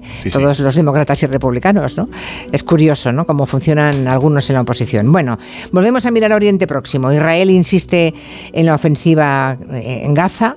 Eh, también tenemos la crisis de los hutíes, que, que ahí está, sigue. Y luego hay otra preocupación más, porque Irán ha lanzado algunos ataques en Irak, en Siria, en Pakistán en los últimos días. Esto es otra señal de escalada, o eso me parece a mí, no sé. Pues estamos todos un poco preocupados por esta historia, Julia. A mi sensación es que es más bien, espero que se quede en eso, un ajuste de cuentas de Irán con enemigos que tiene alrededor, aparte de que tiene también, por supuesto, a Estados Unidos e Israel, también tiene más enemigos. Y lo vimos hace unos días cuando un grupo terrorista, parece que Daesh, eh, puso un bombazo en, una en un, en Sí. un entierro y murieron casi Ujú. 100 personas, ¿no? Y esto no es ni Israel ni Estados Unidos, fue, fue el Daesh. Entonces lo que ha hecho Irán es básicamente mandar una serie de ataques casi simultáneos, como decías, a Irak eh, para atacar a los kurdos de allí, que también son apoyan a los rebeldes dentro de, de Irán. Lo mismo en Pakistán también y en Siria atacar a las bases de Daesh también pues para hacerles daño. El problema es que todo esto aunque no ataca directamente a intereses estadounidenses o, o israelíes, ese misil que atacó en, en Irak ha caído muy cerquita de las bases estadounidenses que tienen en, en Irak. Y entonces estadounidenses, los estadounidenses han dicho, oye, cuidado con esto, que nos podemos jugar Cuidado aquí. donde apuntas. Claro, cuidado con donde, con donde apuntas, ¿no? Y también es una demostración de Irán de que Irán, pese a que tiene su crisis interna, etcétera, es fuerte, puede responder a un ataque y es una forma de decir, oye, aunque no te he atacado ahora, puedo hacerlo si hace falta, no me toque las cosquillas que yo puedo responder. Así que aún no es una escalada de, de verdad grave, pero sí que es un pasito más hacia una cosa regional amplia que nos podría preocupar muchísimo más que, esto. Y cerramos con un tema que nos ha llamado mucho la atención. En Corea del Sur, donde estaba perfectamente eh, permitido comer carne de perro, por tanto criaban perros en granjas para comérselos. Bueno, pues en ese país, en Corea del Sur, eh, se acaba de prohibir la venta de, de carne de perro. No ha sido fácil porque cuentan que las generaciones más mayores del país estaban muy en contra, solamente los jóvenes, ¿no? Eh, querían que se dejaran de comer perros. Seguramente han sido, pues, la, la globalización, ¿no? Habrá tenido alguna influencia en Corea, en Corea del Sur, porque, claro, están viendo películas donde los perros tienen protagonismo, películas en las que los perros son mimados, queridos por las familias occidentales en general, y ellos comiéndoselo, ¿no? Pero que la gente mayor estaba en contra, por lo visto, querían seguir criando y comiendo perros. Les parece un manjar. Claro, es que es, es lo curioso de ver eh, cómo las... Bueno, debe ser cultural, pero, Eso es. es terrible. Para, para nuestros ojos es terrible. En, en muchos países asiáticos, Corea del Sur, en China pasa mucho, también en Vietnam, eh, es, está normalizado culturalmente hablando eh, la carne de perro como una carne más, ¿no? Claro, aquí en, en los países europeos u occidentales en general, pues nos puede resultar eh, totalmente espantoso. Lo que se ha prohibido, como tú bien has dicho, es la venta, o sea, la cría para luego venderlos, pero no se ha prohibido como tal el consumo. No sé en qué supuestos te puedes asar al perro si quieres, pero bueno, eso todavía no se ha prohibido y además ha hecho una moratoria, por así decirlo, porque eh, esto durará hasta 2027 para precisamente... Pues sí que piden tiempo para dejar de comer perro. Claro, Qué pero barbaridad. pensamos que hay una especie de industria, por así decirlo, para Ya, que todos ya, esos ya, negocios puedan adaptarse a la nueva normativa. No estoy eh, muy puesto en cuántos eh, empleos o, o porcentaje del PIB mueve la, la carne de perro en Corea del Sur, pero en cualquier caso, que bueno, que, que hay uno- un sector que es evidentemente perjudicado en esta medida, que como tú bien dices, tiene un fuerte componente cultural de esto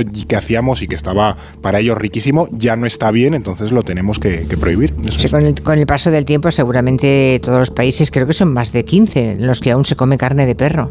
Ah, con, con el paso del tiempo, supongo que, que irán abandonando esa costumbre. Bueno, de la misma forma que el conejo no se come en todo el norte de Europa, ¿no?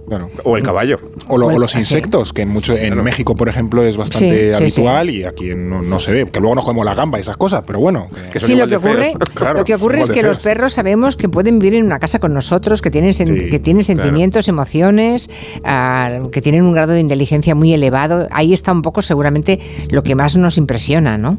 No sé. Sí, es un poco. Es durísimo. Claro, claro. Pero luego, yo qué sé, por ejemplo, en países como Islandia se prohibió, pero en Japón se siguen cazando ballenas, o sea que también que Ya, ya. son animales como muy. Sí, pero las ballenas no las acaricias y las Eso- pones eso en sí, tu eso es sofá. difícil, eso y, es. se- y mueve la colita cuando llegas a casa y está contento y feliz. Y, Claro, es que no es, no es una relación de proximidad como la de los perros. Tal cual. Bueno, vamos a por el final. La pregunta que habéis planteado a los oyentes es cuál de los siguientes países de la Unión Europea tiene más teletrabajo, o sea, porcentaje de trabajadores que no lo hacen de forma presencial, sino teletrabajando. Era Suecia, Países Bajos e Irlanda. Vamos a ver el resultado, cómo está. Espera, que no lo tengo delante ahora mismo. Ahora lo busco. Ahí está. Un 31, no, perdón, gana Irlanda. Por mucho, Irlanda cree el 44% de los oyentes que es el país de más teletrabajo. 44%. Le siguen Países Bajos con un 31,8% y por último Suecia eh, es el país en el que hay más teletrabajo para el 24,2% de los oyentes. ¿Han acertado con Irlanda? La respuesta es Países Bajos. Vaya. No han acertado. De hecho, No es el tercero de la lista. Países Bajos tiene un 35%, le sigue Suecia con casi un 27% y en Irlanda están en casi un 11%. Por cierto, España, que decías tú, Julia, que estábamos muy atrás, efectivamente es así, estamos en un 6,3% nada más. Bueno, 6,3. O sea que Irlanda es de los tres que pusisteis el, El que que, menos. menos. tiene, el que El menos sí, teletrabajo. Sí. ¿En qué se habrán basado los oyentes que han votado por Irlanda Bueno, entonces? decía, Curioso, hay, ¿eh? hay un oyente aquí, una tuitera, Martina, que dice Irlanda, todos desde el pub. no sé. Ah, bueno, bueno, los, ya. los neerlandeses vigilan los tulipanes desde el teletrabajo, o sea, claro. el- jardín. Bueno, por lo que sea, está equivocado el 44%. Solamente acertó el 31,8%, el que dijo que Países Bajos. ¿Qué, porcentaje dijisteis en Países Bajos? 31, po- tre- eh, 35%, perdón. No está mal, ¿eh? O Sí, sea, el está muy bien. 35% del trabajo, 35% se hace teletrabajando en Países Bajos. Al menos ocasionalmente, a menos gente que puede trabajar uno o dos días a la semana desde casa. Exacto, no, no quiere decir que el 100% del tiempo, Claro. pero que tienen esa disposición. Está muy bien. Pues nada, la semana que viene más. Muchas gracias. Es. Buena tarde. Adiós. Gracias. Tenemos un montón ya de preguntas para la ministra Teresa Rivera. Dije que llegaba dentro de un ratito, en cinco minutos, y ya los oyentes han hecho todo tipo de preguntas bien interesantes. Enseguida estamos con ella. En Onda Cero, Julia en la Onda, con Julia Otero. Te vamos a dar los dos mejores consejos para estar siempre en forma. Uno y dos, uno y dos, uno y dos. Apúntate al mejor gimnasio del mundo. Caminar por tu ciudad con Callahan Adaptation. El primer zapato que se adapta al pie y a tu forma de caminar. Fabricados en España por expertos artesanos y a la venta en las mejores zapaterías y en callahan.es. Callahan Adaptation. Se adapta al pie. Se adapta a ti. Estreno en exclusiva. Puedo amar solo a una. Y cuanto más amamos, ¡Deja de fingir que no me conoces! ¿Quién es? no lo sé, más queremos amar. Gran éxito internacional. Está Ana. Creo que nos estafó el mismo hombre. Dos noches únicas. Eres un amor. Serial Lover. Estreno hoy a las 11 menos cuarto de la noche en Antena 3. Ya disponible solo en A3 Player.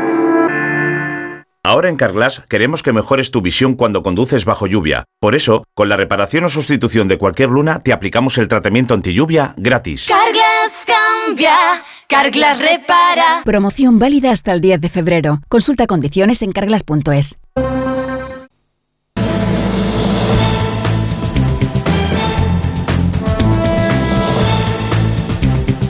En Onda Cero, Julia en la Onda, con Julia Otero.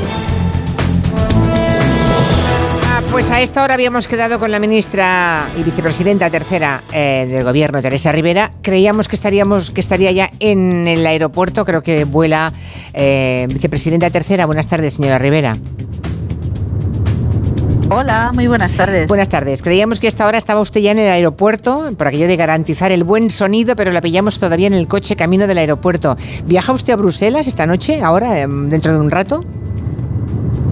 No, no, no, no, estoy, ah, estoy de vuelta, de vuelta a Madrid. Ah, bien. Esta, esta ha sido una jornada muy provechosa en, eh, en Murcia y ahora estoy de vuelta a Madrid. Muy bien, pues a ver si nos acompaña el sonido, a pesar de que sea sonido telefónico, que me gusta poco, pero a ver si lo podemos mantener. Eh, en efecto, el Gobierno de España y el Gobierno de Murcia hoy han escenificado, esta mañana, puede que hayan visto ustedes las imágenes, eh, un acuerdo en Murcia sobre el tema tan preocupante del mar, del mar Menor y además mañana tiene la ministra Rivera eh, el pleno del Parlamento Europeo en el que se va a discutir las consecuencias del vertido de, de pellets eh, plásticos en la costa gallega. Así que como lo- lo- ambos asuntos son del negociado de la vicepresidenta tercera, como ministra de Transición, eh, nos pareció interesante hablar hoy con ella. Bueno, ¿qué ha pasado en Murcia entonces? Eh, ¿qué, qué va a hacer esa comisión en la que se han puesto por fin de acuerdo eh, usted, ministra, y el presidente de la región de Murcia?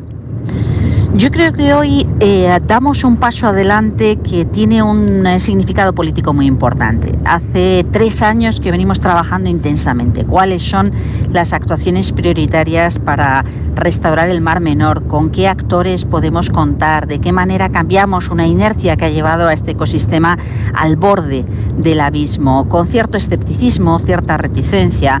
No siempre fácil encontrar las vías de acuerdo entre la Administración de la región de Murcia y el Ministerio.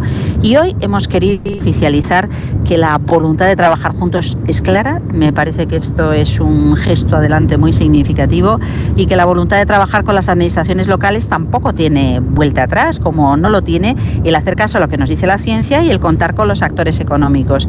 Así que no parte de cero, venimos eh, horadando y trabajando el camino pico pala, pico pala desde hace mucho tiempo, pero sí que pone de manifiesto que trabajar de forma rutinaria, ordinaria en esa comisión tiene todo el sentido del mundo. Eh, hoy hemos visto una fotografía de, Teresa Rivera junto a López Miras eh, frente al Mar Menor, un poco parecida a mí, me ha recordado la que también se, tomaron ustedes en Doñana con el presidente, en este caso, de la Junta de Andalucía, con Moreno Bonilla.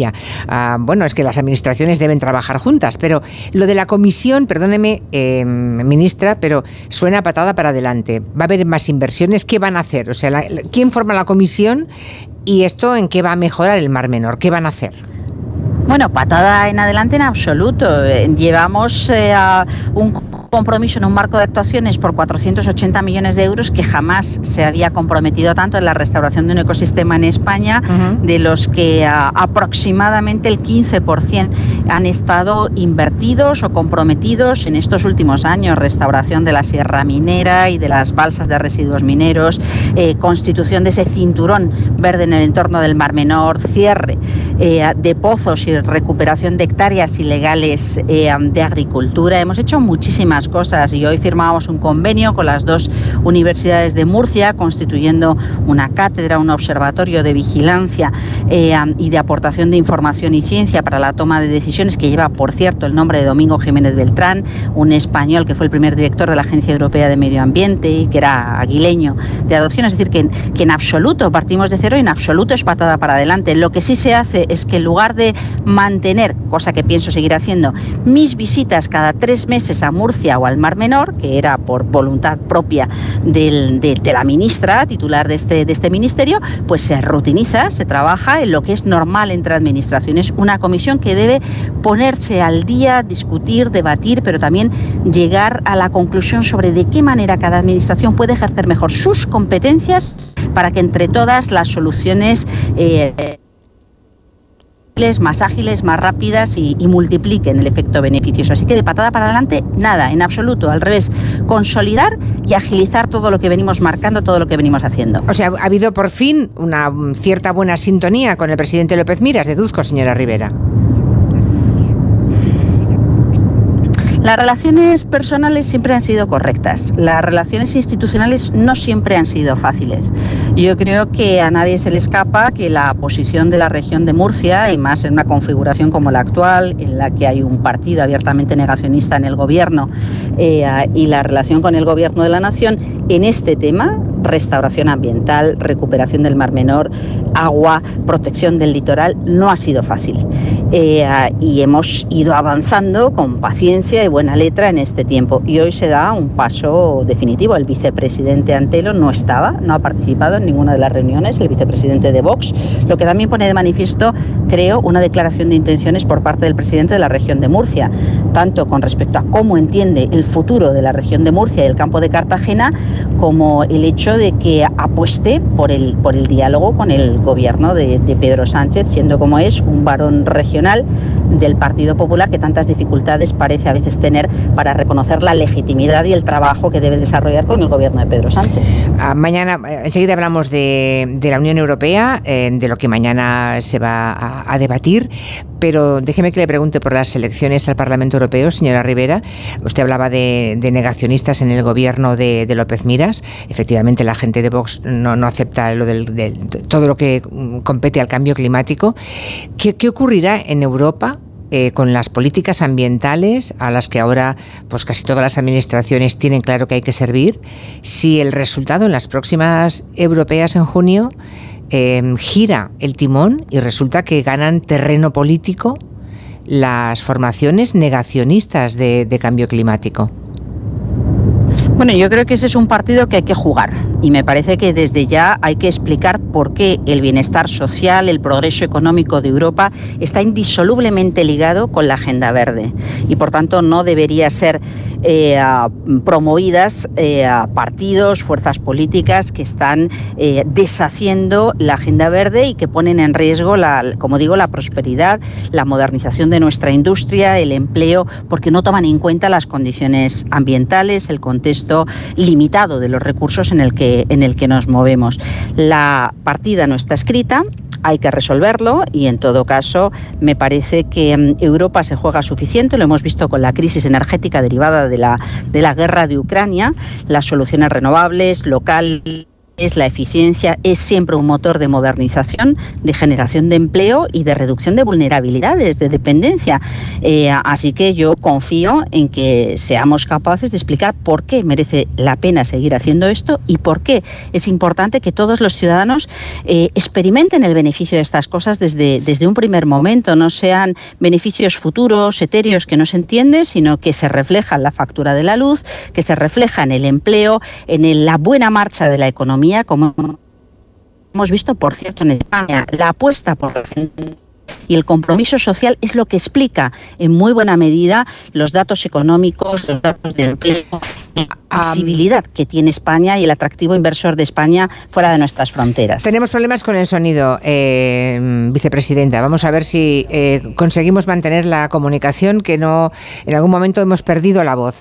Es por eso que tengo tantísimas manías para hacer entrevistas cuando nuestro invitado está en ruta, de verdad. O sea, intento evitarlo al máximo, porque no hay forma de mantener una conversación hilada correctamente. Le quería preguntar por lo de mañana en el Parlamento Europeo, que se va a debatir el vertido de pellets de microplásticos en las costas gallega y cantábrica. Ah, bueno, es otra vez hay una catástrofe, digamos, ambiental en España que está discutiéndose en Europa.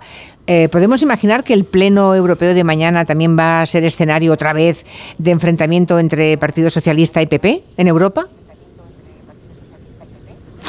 Yo espero que no, que no haya ese enfrentamiento. Mañana el Parlamento Europeo va a debatir cosas muy importantes. La primera de ellas es que hay que trabajar en la ratificación de un acuerdo internacional que se cerró el verano pasado y que se abrió la firma el pasado mes de septiembre, la protección de la biodiversidad más allá de las aguas jurisdiccionales de los países. Es decir, todos esos ecosistemas ricos que producen un efecto beneficioso desde el punto de vista del sistema climático, pero también de la biodiversidad, la pesca, la seguridad alimentaria, necesitan protección internacional. Y la segunda es, en efecto, cómo trabajamos para reducir la contaminación por plásticos en el océano. Eso tiene una dimensión internacional en Naciones Unidas, pero tiene una dimensión europea también. Durante la presidencia española estuvimos trabajando en un dossier muy importante presentado por la Comisión Europea, que es cómo reducir la presencia de plásticos de un solo uso en nuestra vida cotidiana. Ahora vamos a más. Las restricciones que en aquel momento parecía imposible levantar, para poder gestionar mejor el transporte de esos pequeños pellets, que son la materia prima que sirve para luego producir plásticos para consumos muy variopintos, debe contar con condiciones de seguridad claras en su transporte y debemos favorecer la reducción drástica de su uso. Ese es el debate que se abre mañana. En lo que ha ocurrido con ese contenedor de, pellets que cayó en el Océano Atlántico enfrente de las aguas portuguesas y que ha tenido estos episodios tan preocupantes en áreas gallegas, lo que significa es que mm, se despierta una alerta para la que la gente pretende que sus autoridades pongan remedio. Y este va a ser el debate que se abra mañana. El comisario responsable de Medio Ambiente y Océanos estará compareciendo en el Parlamento. Veremos cómo reaccionan los grupos parlamentarios. Mi convicción es que los grupos parlamentarios eh, que tienen representación española, las fuerzas mayoritarias españolas, tienen claro que esto requiere una respuesta mucho más comprometida. Claro, o sea que hay que, reforzar la legislación, ¿no? Que, eh, que los operadores, que los barcos que transportan eso, tomen otras medidas de precaución, que se eviten las pérdidas y, cuando las, eh, se produzca un vertido, que estén mm, obligados a notificarlos. Vamos, yo creo que hay muchas cosas. Primero, son materias primas que pueden ser sustituidas por otros, por otros productos. Por tanto, reduzcamos la presencia de esta materia a plástico. Esa es la primera cosa. La segunda, la seguridad en el transporte. Pensemos que los eh, buques con doble casco tienen su origen precisamente en otra tragedia inmensamente mayor como fue eh, el Prestige y, la, contaminación por hidrocarburos. Y esto forzó el reforzamiento de la, de la seguridad de los barcos que transportaban hidrocarburos. Sabemos que la Organización Marítima Internacional, que es quien gestiona la regulación de seguridad de la navegación marítima, tiene mucho que decir al respecto. Debe poder decir y Europa debe instar a que la Organización Marítima Internacional diga mucho más sobre la seguridad en este tipo de transporte que hasta ahora no se consideraba ni peligroso ni contaminante porque no tiene el efecto del hidrocarburo, pero queda mucho tiempo contaminando y, y siendo absorbido por por ecosistemas eh, de fondos marinos, por, por los animales, pero también por ecosistemas en, en la franja litoral. Por tanto, es muy importante reforzar las medidas de seguridad. Y luego hay otra dimensión que me parece que también es relevante y es la dimensión europea. En el transporte de cabotaje, en el transporte marítimo de cabotaje dentro de Europa, hay mucho que decir. O sea que todos estos son debates que se abren ahora, reforzando esa propuesta legislativa sobre la que ya nos hemos pronunciado los gobiernos en el Consejo de Medio Ambiente, pero que tiene que salir mucho más eh, clara y contundente de, los, de, los, de, ese- de esta fase final en la que estamos de negociación entre Comisión, Consejo y Parlamento Europeos. Bueno, pues si esto tal cual lo, lo cuenta Teresa Rivera, esperemos que mañana todos los partidos españoles estén eh, unidos en la defensa de eso que acaba de enumerar la ministra, que es de lógica aplastante. Por cierto, ¿ha llegado a hablar personalmente con Alfonso Rueda, con el presidente de la Junta, señora Rivera, o no?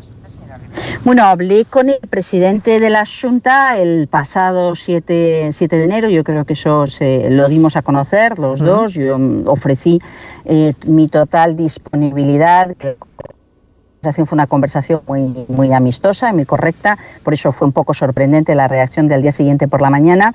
Eh, desde entonces mm, ha habido una normalización a nivel técnico en, muchos de los aspectos, no nos ha requerido apoyo eh, en, donde corresponde recoger esas bolitas, porque desgraciadamente en alta mar no es posible, eh, entendiendo, creo, que lo podían hacer, hacer solos, y yo creo que estas, estos días pues, han sido gráficos al respecto, cuanto antes se- se recoja todo mejor, y confío en que tengamos ocasiones de colaborar, nuestra, nuestra disponibilidad, como no puede ser de otra manera, está, está siempre ahí.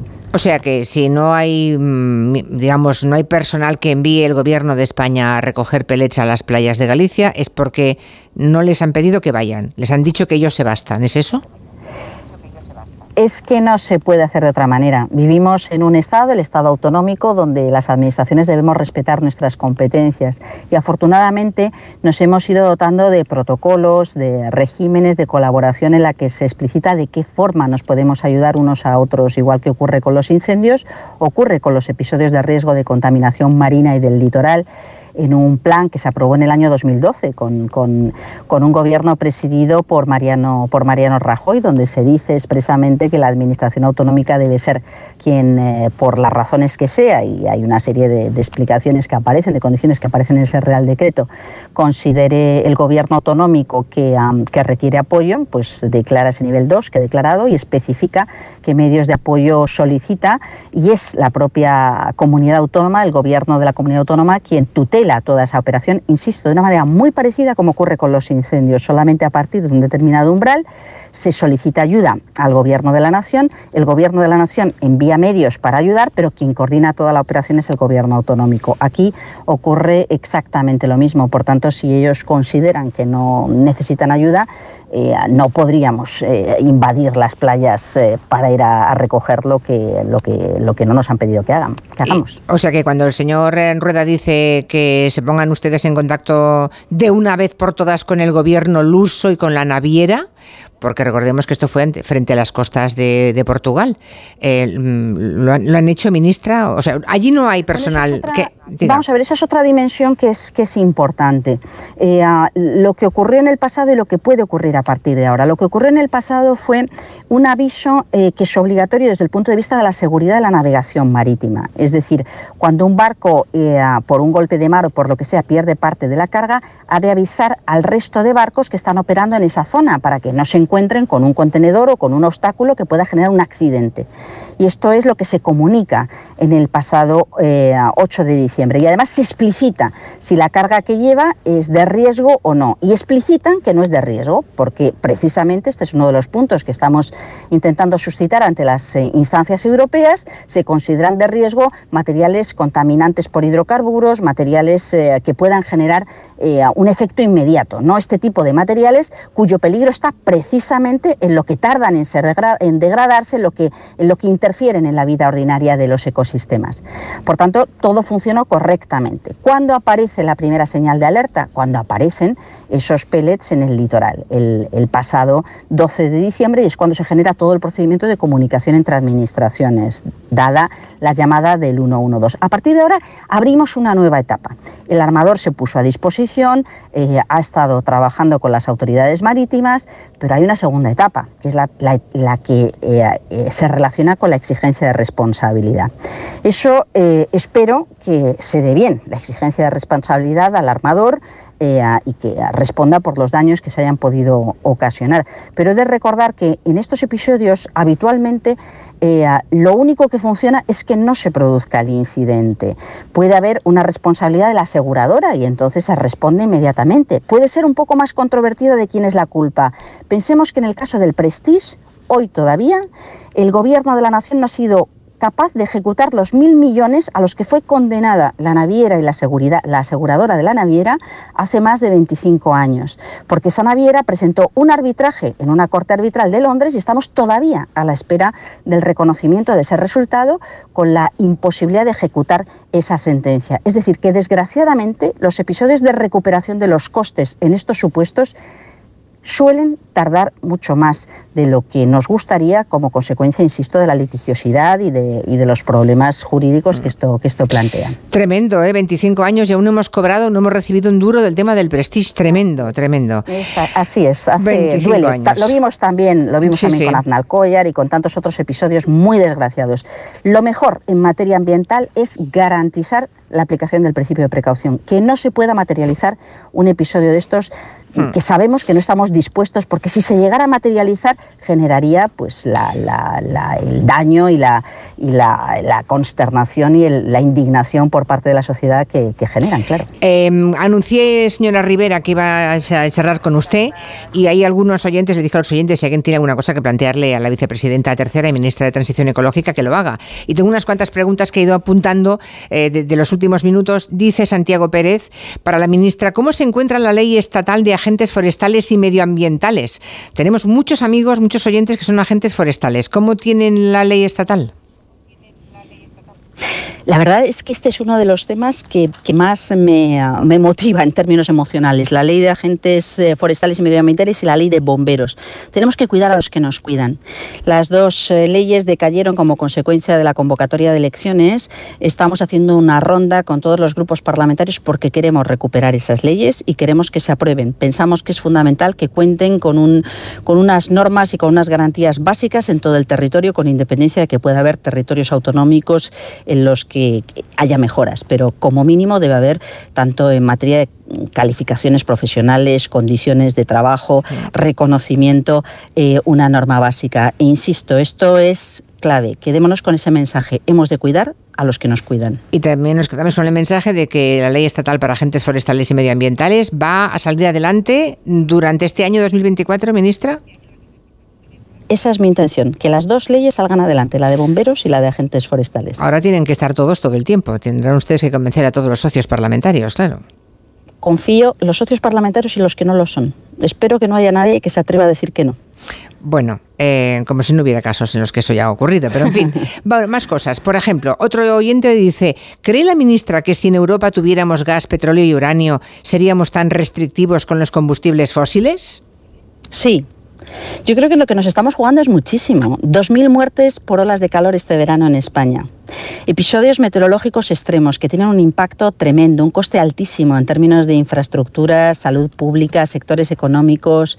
Sabemos que desgraciadamente el cambio climático es una realidad que nos acompaña ya y que por tanto no solamente por razones energéticas y económicas o falta de recurso local y por tanto dependencia y vulnerabilidad al exterior, que también, sino por razones estrictamente de seguridad eh, y, de, y de, salud, de bienestar de las personas, necesitamos transformar nuestro sistema energético. Otra más, dice otro oyente, eh, ¿es consciente la ministra de las salvajadas que se están haciendo y quieren hacer en los montes de Galicia y el Bierzo con las eólicas? Nos comimos la contaminación del carbón y ahora nos quieren destrozar el paisaje que también es nuestra fuente de vida, dice este oyente en Twitter.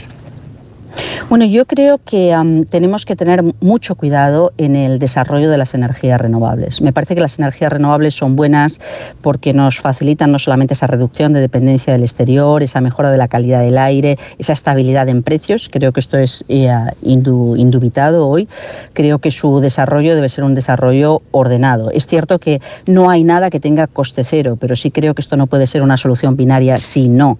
Debe desarrollarse allí donde en pequeña escala es más llevadero y en gran escala, porque desgraciadamente la pequeña escala no, no sirve, con todas las garantías, las garantías ambientales. ¿Y en el mar?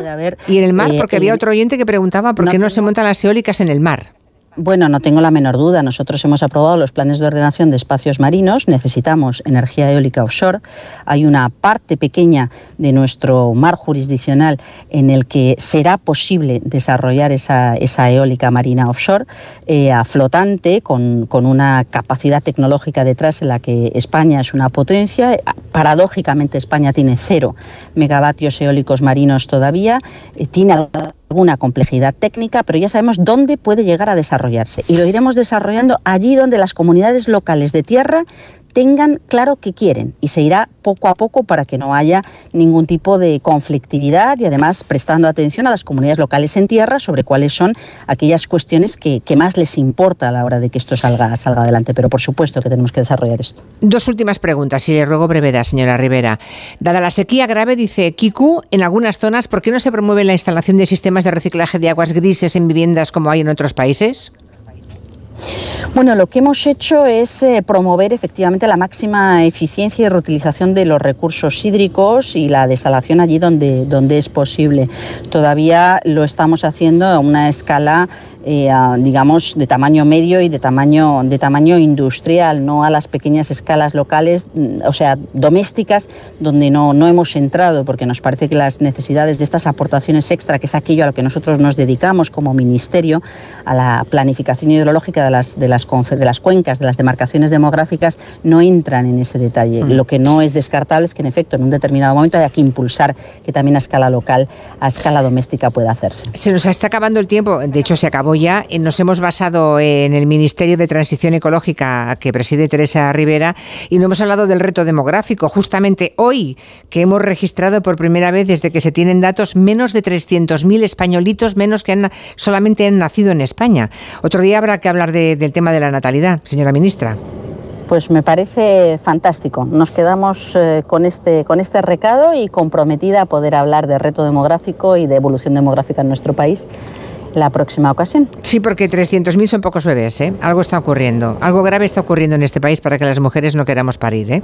Pues esto es una buena reflexión, efectivamente. Pensemos en las mujeres, en las políticas de mujeres, en los servicios públicos, en la igualdad de oportunidades, porque tiene mucho que ver. Muy bien, hay por aquí un oyente que dice que es agente medioambiental y que ojalá lo intente y que se apruebe esa ley, pero es una pena. Él dice, estoy casi seguro de que no va a salir. Bueno, a ver si tiene más razones para el optimismo Teresa Rivera que este oyente que es eh, agente forestal. Gracias, señora Rivera. Buenas tardes. Un placer, muchas gracias. Gracias. Es tiempo de noticias, son las 5, las 4 en Canarias. Las 5 en Canarias. Este miércoles vive la Copa del Rey en Radio Estadio. Tres eliminatorias a partido único y con el billete para los cuartos de final en juego. Con visita de viejos amigos y duelos de rivalidad. Valencia Celta, Girona Rayo Vallecano y Osasuna Real Sociedad. Este miércoles a las 8 de la tarde, en la web, en la app y en las emisoras de Onda Cero, vive la emoción de la Copa en Radio Estadio. Con Edu García. Te mereces esta radio. Onda Cero, tu radio. Si sientes que todo te va sobre ruedas y no quieres que ningún bache en el camino lo estropee, el seguro de coche de línea directa está hecho para ti. Además de ahorrarte una pasta, nunca te quedarás tirado, porque tienes coche de sustitución también en caso de avería. Cámbiate ahora y te bajamos el precio de tu seguro de coche sí o sí. Ven directo a lineadirecta.com o llama al 917-700-700. El valor de ser directo. Consulta condiciones. Arranca una nueva edición de los premios Ponle Freno para reconocer las mejores iniciativas que hayan contribuido a promover la seguridad vial en nuestro país. Consulta las bases en ponlefreno.com y envía tu candidatura antes del 4 de marzo. Ponle Freno y Fundación AXA Unidos por la Seguridad Vial. ¿Te lo digo o te lo cuento? Te lo digo. No me ayudas con las pequeñas reparaciones de casa. Te lo cuento.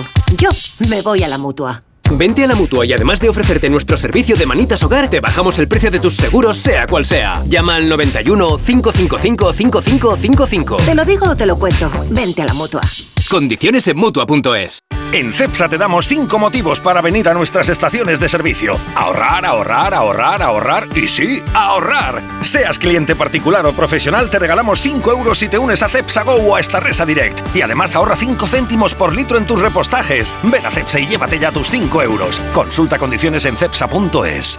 En Lowy somos más cañeros que nunca, porque te traemos nuestra mejor ofertaza. Fibra y móvil 5G por solo 29,95, precio definitivo. Si quieres ahorrar, corre a lowy.es o llama al 1456. Con este estrés no consigo concentrarme. Toma Concentral. Con su triple acción de lavacopa, rodiola y vitaminas, Concentral consigue aliviar el estrés ayudando a una concentración más estable y duradera. Concentral. Consulte a su farmacéutico o dietista. Hazte de legalitas en el 900 661 y siente el poder de contar con un abogado siempre que lo necesites. Y ahora, por ser oyente de Onda Cero, ahórrate un mes el primer año. Recuerda, 900 661. Bienvenido al Queen of the Estamos jubilados y tenemos carrete para rato. Con cenas temáticas, con excursiones guiadas, con animación a bordo y con Vamos a darlo todo. Cada momento tiene su crucero. Déjate asesorar y ahorra hasta un 60% con tu reserva anticipada y sin gastos de cancelación. Consulta condiciones y reserva ya en la semana del crucero de Viajes El Corte Inglés. Cuarta planta. Mira, cariño, una placa de Securitas Direct. El vecino de enfrente también se ha puesto alarma. Ya, desde que robaron en el sexto, se la están poniendo todos en el bloque. ¿Qué hacemos? ¿Nos ponemos una? Yo me quedo más tranquilo si lo hacemos. Vale, esta misma tarde les llamo. Protege tu hogar frente a robos y ocupaciones con la alarma de Securitas Direct. Llama ahora al 900-272-272.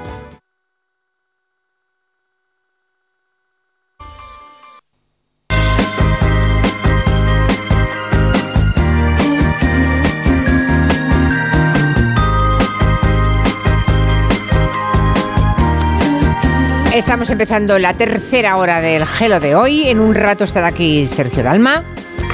Los eh, señores de las multipantallas son dalmáticos. ¿A que no sabíais que los seguidores de Sergio Dalma se llaman dalmáticos? Pues no. Carolina Iglesias y Borja Terán. Primera noticia. Y última.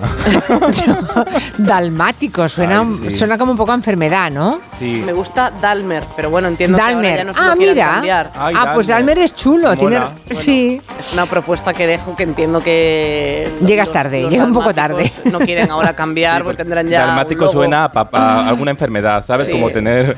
Yo qué sé, pero muy fan, realmente. Toda la gente que va a Eurovisión, Ay. yo siempre fan. Claro, tú estás ahí, eres del filón. Bueno, los que quieran dejar algún mensaje para los Dalmers que quieran dejar algún mensaje están a tiempo 638-442-081.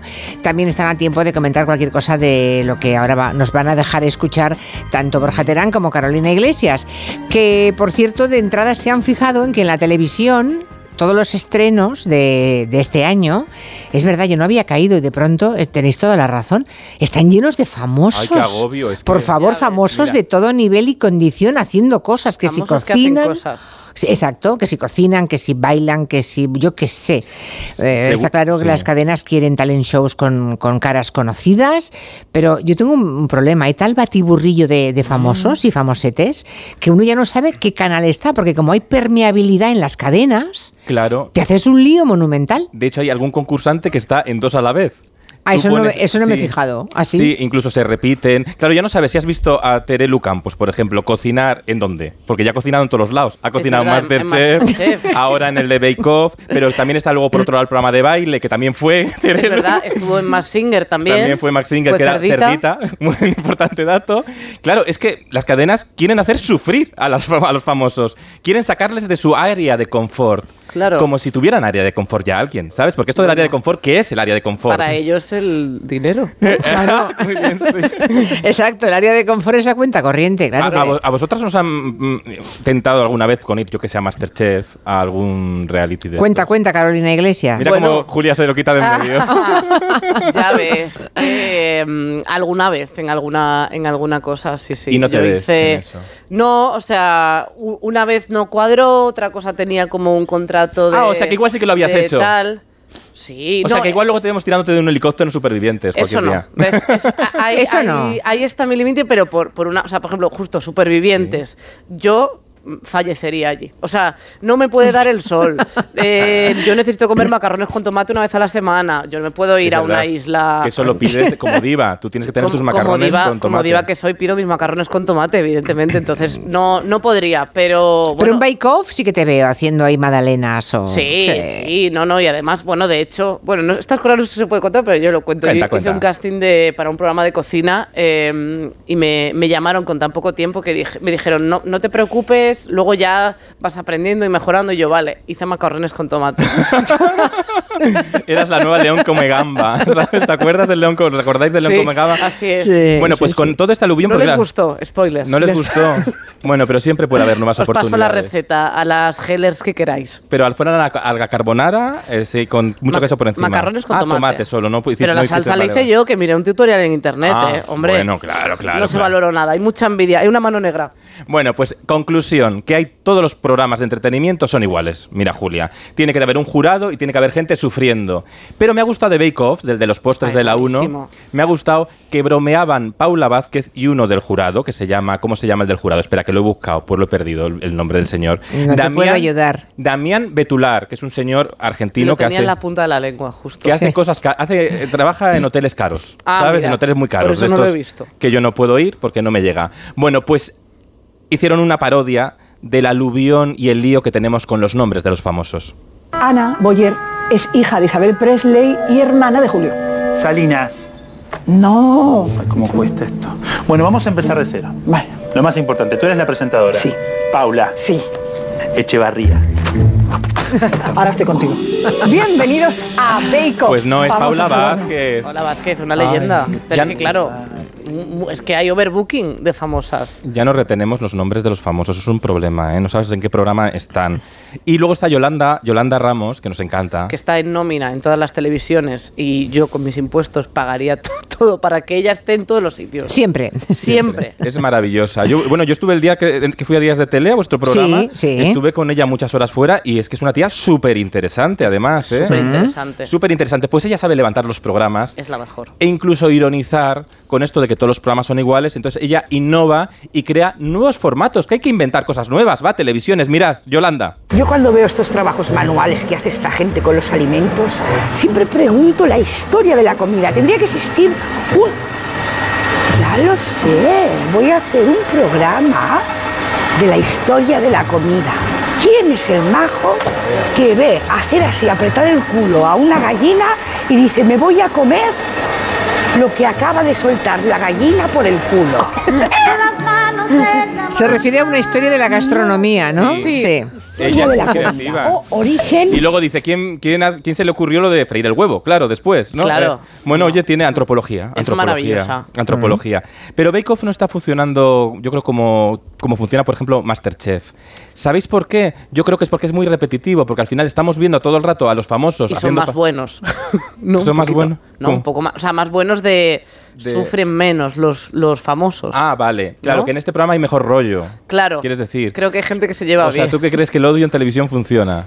O sea, creo que te atrae más, ¿no? Porque si hay todo buen rollo, dices, bueno, pues chiqui, pues Pero- pegarse. Pero, yo creo que ya es que en la televisión, como estamos todo el día peleados ya en las redes sociales, Puede ser. en televisión queremos evadirnos con otras cosas. Pero sí que es verdad que Masterchef se van de viaje, ves una provincia, Eso es verdad. hacen diferentes platos, Julia. Aquí hacen todo el rato, están una hora con unas Haciendo una magdalenas, dos horas, y claro, es muy aburrido, y encima están todo el rato en la misma carpa. Entonces mm, pierde esta gracia de, de la diversidad, de aprender cosas diferentes, yo creo, ¿no?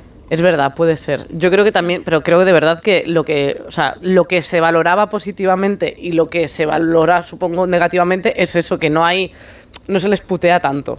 Pienso. Bueno, pero poco- a mí me gusta que sea. Sobre todo porque hay algunos que eh, seguramente entraron con la condición de que no les puteasen. ¿eh? O sea, estoy casi Sí. segura de eso. Hay algunas personas ahí que seguro que dijeron, yo voy a condición de. Y claro, si no se lo hacen a unos, no se lo pueden hacer a todos los demás, ¿no? ¿Tiene- ¿Tienes datos acerca de esto? Eh, intuiciones. Ah. Solo intuiciones. Cosa de cosa de meigas. Va, vale, Cosa vale. de- Carolina, ya sabes. Ya experimentada.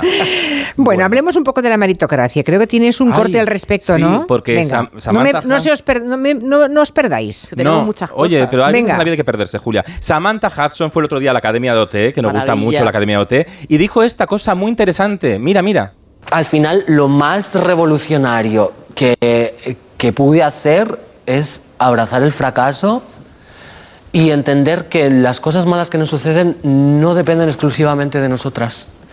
Que el mundo es injusto, que si nos pasa una desgracia, si no tenemos suerte, no es porque nos hayamos esforzado, la meritocracia no existe, no el que más se esfuerza mejor le salen las cosas, y que paradójicamente abrazar el fracaso te convierte en una triunfadora, aunque sea una triunfadora en fracasar. Es maravilloso este, este fragmento, ¿eh? Porque, y, y por, esta, por esta declaración, Julia, Sí. en las redes están atacando muchísimo a Samantha Hudson. ¡Qué sorpresa! Sí, Que- que- pero exacto. porque claro, como no tiene, como además es una tía que está por delante de moldes normativos físicos, que quiere ser como es y que provoca, pero provoca no desde la superficie, sino desde el discurso profundo. Es que da rabia que Descoloca, sí. da rabia que la, la estética te choque y el discurso sea muy profundo, porque se esperaban como algo más banal y entonces cuando Sí. te encuentras realidad en, el- en sus palabras da rabia. Y yo por eso creo que en algún reality que otro mm, piensan muchos nombres y a Samantha Hanson les da un poco de miedite. Bueno, de hecho en Masterchef Bueno. se fue la primera o algo Sí, así, sí, muy pronto. Muy pronto, muy Ah, pronto. pero llegó a estar, no sabía. Llegó a estar, llegó vale, a estar. vale, es el vale. único programa que haya estado. Oye, y de los estrenos en, en los informativos de la noche Bueno. en Telecinco y Televisión Española, que ha sido la no- también noticia de este lunes. Sí, Carlos Franganillo ha dado el salto de Televisión Española a Telecinco. Y es muy interesante cómo las cadenas ahora intentan retener nuestra atención con muchas imágenes. Entonces los platós de informativos han pasado a tener muchas pantallas. En el nuevo de Telecinco bajan hasta el techo, casi como, una, como un espectáculo de vedettes. Bajan las pantallas. Y ahí está Franganillo también intentando llevar a Telecinco, que quiere cambiar su imagen, el prestigio de Televisión Española. Pero tuvieron un guiño porque Telecinco mantuvo durante 18 años el decorado más veterano de nuestra televisión, un skyline que era de Singapur, que estaba siempre acompañando a Pedro Piqueras. Y de repente, mitad del primer informativo, sorpresa, volvió a aparecer como indestructible Ah, el sí. skyline. Y entonces dijo esto Carlos Franganillo. Terminamos este informativo, el primero de una nueva etapa. Lo hacemos con este fondo que ha acompañado a Informativos Telecinco durante 18 años. No es que nos hayamos arrepentido del cambio de estudio, es el símbolo de que algunas cosas permanecen, como el trabajo riguroso de un gran equipo de profesionales que va a contar Bueno, ahora. está bien, está bien hacer un reconocimiento al pasado, que hay gente que llega a un sitio y no recuerda lo que hubo antes, como si fueran a inventar todo nuevo. No, casi todo, por no decir todo, todo está inventado. Ahora todo se hace con más movimiento de cámara. ¿Y cómo fue, por cierto, eh, lo de Marta Carazo, digamos, entre Franganillo y Marta Carazo, que es la que era corresponsal de Televisión Sí. Española y que ahora se ocupa de hacer el informativo de la noche? Pues ganó en el primer día eh, Franganillo, segundo Televisión Española, pero están muy igualados. Va a ser. Y claro, también había mucha expectación. Queríamos ver todos. a- Ya. Ahora. A Las audiencias hay que medirlas a partir de la próxima semana, cuando ya todo se calme, ¿no? Claro, Televisión cuando Española tiene el músculo, Televisión Española tiene el músculo y la experiencia, aunque han hecho unos cambios en el... De esto que cuando te pones nervioso y haces unos pequeños retoques en el decorado y te lo cargas, es lo que ha hecho Televisión Española. Han puesto unos paneles arriba y ahora parece una pecera. Eh, de verdad, ahora parece que están en el Aquapark. No sé, yo no lo hubiera tocado el decorado. Bueno, Carolina Iglesias se ha fijado también en algún informativo y en algún documental, en alguna pregunta que han hecho a la, Sí, sí, sí, bueno. a la Ordinary People, ¿no? Sí, de hecho, mira, ¿Qué ha pasado? Lo voy a poner ya de primeras porque te da, da como un poco de, de cabreo, te da rabia, ¿eh? O sea, me, me encontré por las redes est- este corte eh, de los informativos de esta casa en el que le preguntaban por la igualdad a raíz de esta noticia que salió de que los hombres pensaban que, bueno, un 40% de los hombres pensaban que la igualdad ya estaba conseguida, bueno, en fin, este tipo de cosas. No, que estaban discriminados ellos, es peor. Claro, sí, sí, sí, bueno, sin, sin palabras. Eh, le fueron a, a- salieron a la calle a preguntar por la igualdad entre hombres y mujeres y un caballero decidió hacer un retrato de una parte de la sociedad que sigue pensando en blanco y negro. A ver. Entonces ya le contesto yo. No, Vale. le estoy preguntando a ella. Vale, va, no contestes, venga, va. Nada, que es igual entre todos. Muchas gracias por... Igual. Pero caballero, le estoy preguntando a ella. Sí, pero yo, yo como no creo en la igualdad, no la dejo contestar. Y se queda tan pancho. Como no creo en la igualdad, no le dejo contestar, ha dicho. Así ha sido. O sea, no le dejaba hablar eh, a, a su mujer. O sea, es que me gustaría poner. Era la mejor descripción para la noticia. Claro. Desde luego. Era la mejor descripción de lo desde, que hablaban. luego, desde luego, hay cavernícolas e individuos como este, ¿no? Es muy fuerte, sí, sí, muy fuerte. Pero bueno, eh, quiero pensar que, que estamos mejor que en, que en este fragmento de 15 segundos. Mm. Y de hecho, eh, al hilo de lo que hablaba Borja de Samantha Hudson, yo os traigo a, a una, una buena heredera, podría tener, ¿no? Eh, porque vais a, a escuchar a Carmen, que es conocida en redes como Rayo McQueer, y ella es otro ejemplo de cómo los jóvenes están un poco de vuelta con todo este discurso de la meritocracia y de que el trabajo dignifica. Ella era una camarera explotada y se hizo viral con este vídeo. Vale, trabajo en una cafetería y esas son las cosas que me dan igual. Me viene un cliente y me dice, mira, que me has cobrado de menos, el tamaño del café es grande y te he pagado uno pequeño, no sé qué. Me da igual, me da igual, llévatelo. Si fuese por mí, yo cogía toda la vitrina de los dulces y te la daba entera la vitrina de los dulces para ti. O cuando a alguien se le cae el café, ay, me pones otro, perdón, te pago el otro, no sé qué. Me da igual, me da igual, me da igual. Toma el otro café. Me da igual, es que me da igual. Me da igual que no hayas consumido para entrar al baño. En plan, me da igual, tipo, entra al baño si tienes que mear, mea. Y fue de despedida por este vídeo, ¿eh? Así fue, así fue. La despidieron. La despidieron. Eh, esto fue, esto es así. Eh, la despidieron y, y- y bueno, claro, luego se, se lió bastante en redes y ahora de ella, de hecho ella está intentando, y esto lo cito textualmente, vivir del cuento. O sea, porque realmente a raíz de esto ha conseguido muchos seguidores, es una persona muy divertida. Al final en el discurso de todo esto eh, es bastante más profundo que un me da igual, pero sí que es una cosa de, de esta, esta, o sea, un equilibrio entre la gente que piensa que va a heredar la empresa, ¿no? O sea, que, que dice, no, no voy a hacer esto, y dices, bueno, por- a lo mejor hay que ser un poco más flexible. Entonces esta chica ahora como que está funcionando más en Me redes, gusta, tiene también discurso profundo. Exacto. Sí, sí. Es muy divertida. Entonces, bueno, yo todo mi apoyo, pero porque a mí me gusta mucho mi trabajo, pero más me gusta tomarme un mosto con mis amigas. Un mosto. un mo- o ver el 24 Qué viejo tele. es eso del mosto. Bueno, igual no, eh, igual se lleva ahora. No, no, ya te digo yo que no, pero... No, vale, vale. Que, sola, que no, ¿no? me pase como lo de servir coño, con perdón.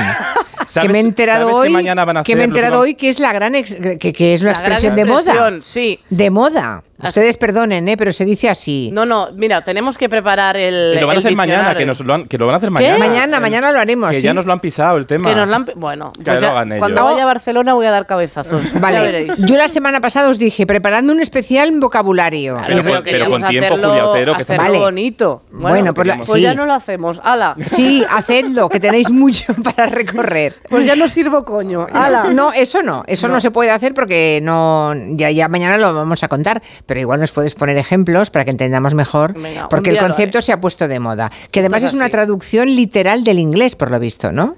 Sí, Eh, estas sí. expresiones suelen traducirse muy literalmente, ¿eh? Sí, es del inglés, Sí, o sea, sí, no, no lo hemos inventado los españoles, ¿eh? No, Es- solo- pero somos. Es que ahora eh, tenemos idiomas, Julia, no era como antes. Claro, claro.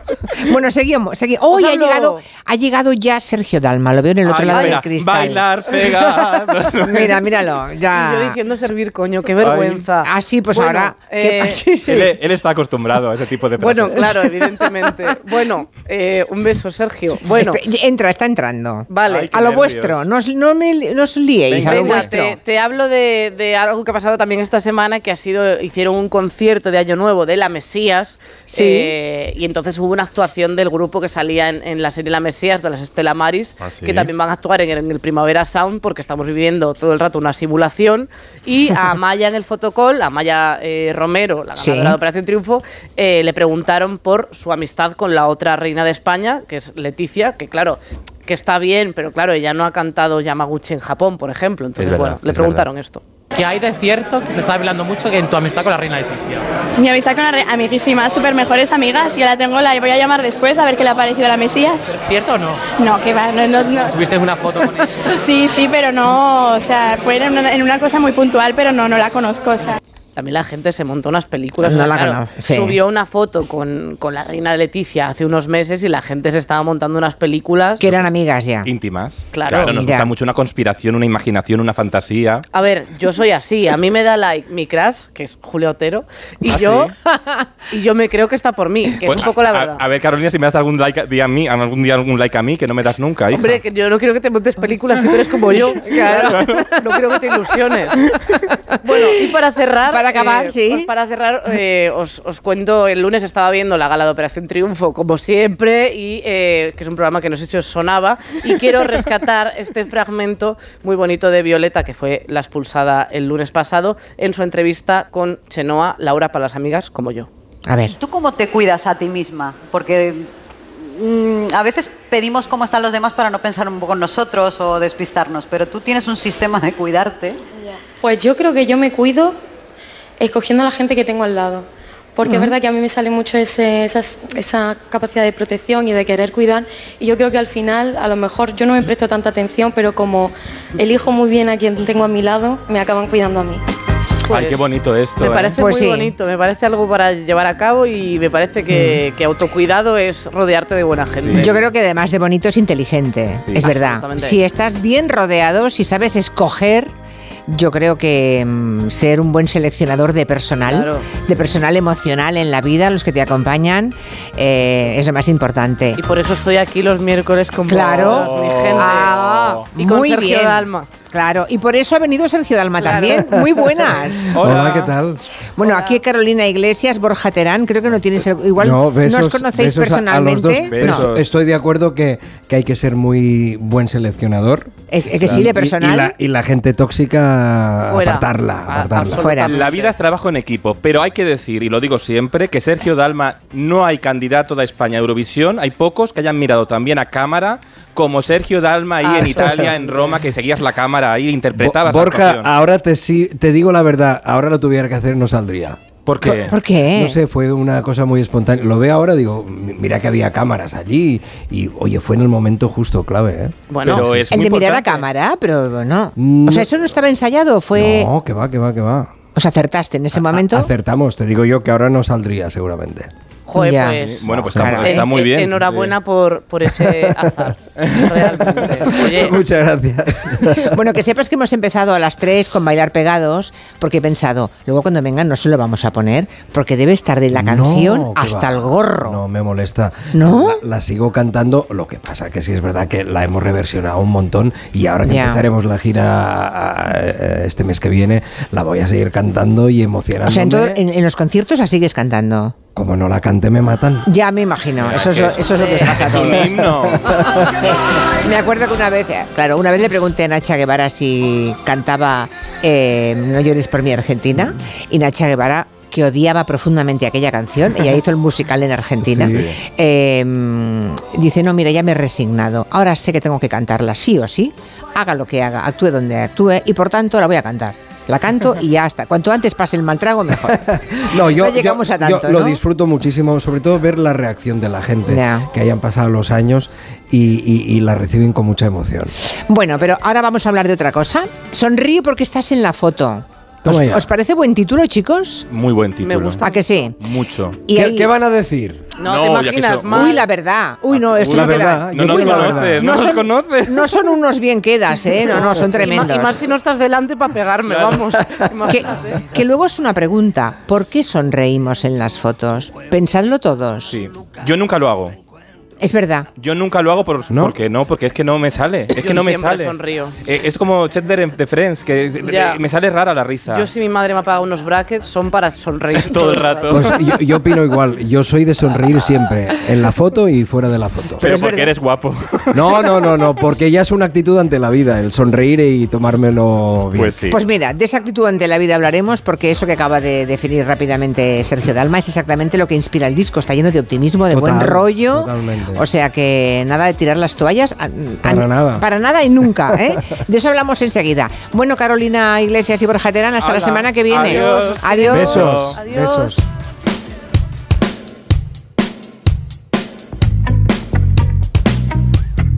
En Onda Cero. Julia en la Onda. Con Julia Otero. ¿Te lo digo o te lo cuento? Te lo digo. No me dejas escoger el taller que yo quiera. Te lo cuento. Yo me voy a la mutua. Vente a la Mutua y además de elegir el taller que quieras, te bajamos el precio de tus seguros, sea cual sea. Llama al 91 555 5555. Te lo digo o te lo cuento. Vente a la mutua. Condiciones en Mutua.es ¿Cansado de toser? Toma Herbetón Respire. Herbetón jarabe con extracto de pino y eucalipto espectora y reduce el espasmo bronquial. Herbetón Respire. Consulte a su farmacéutico o dietista.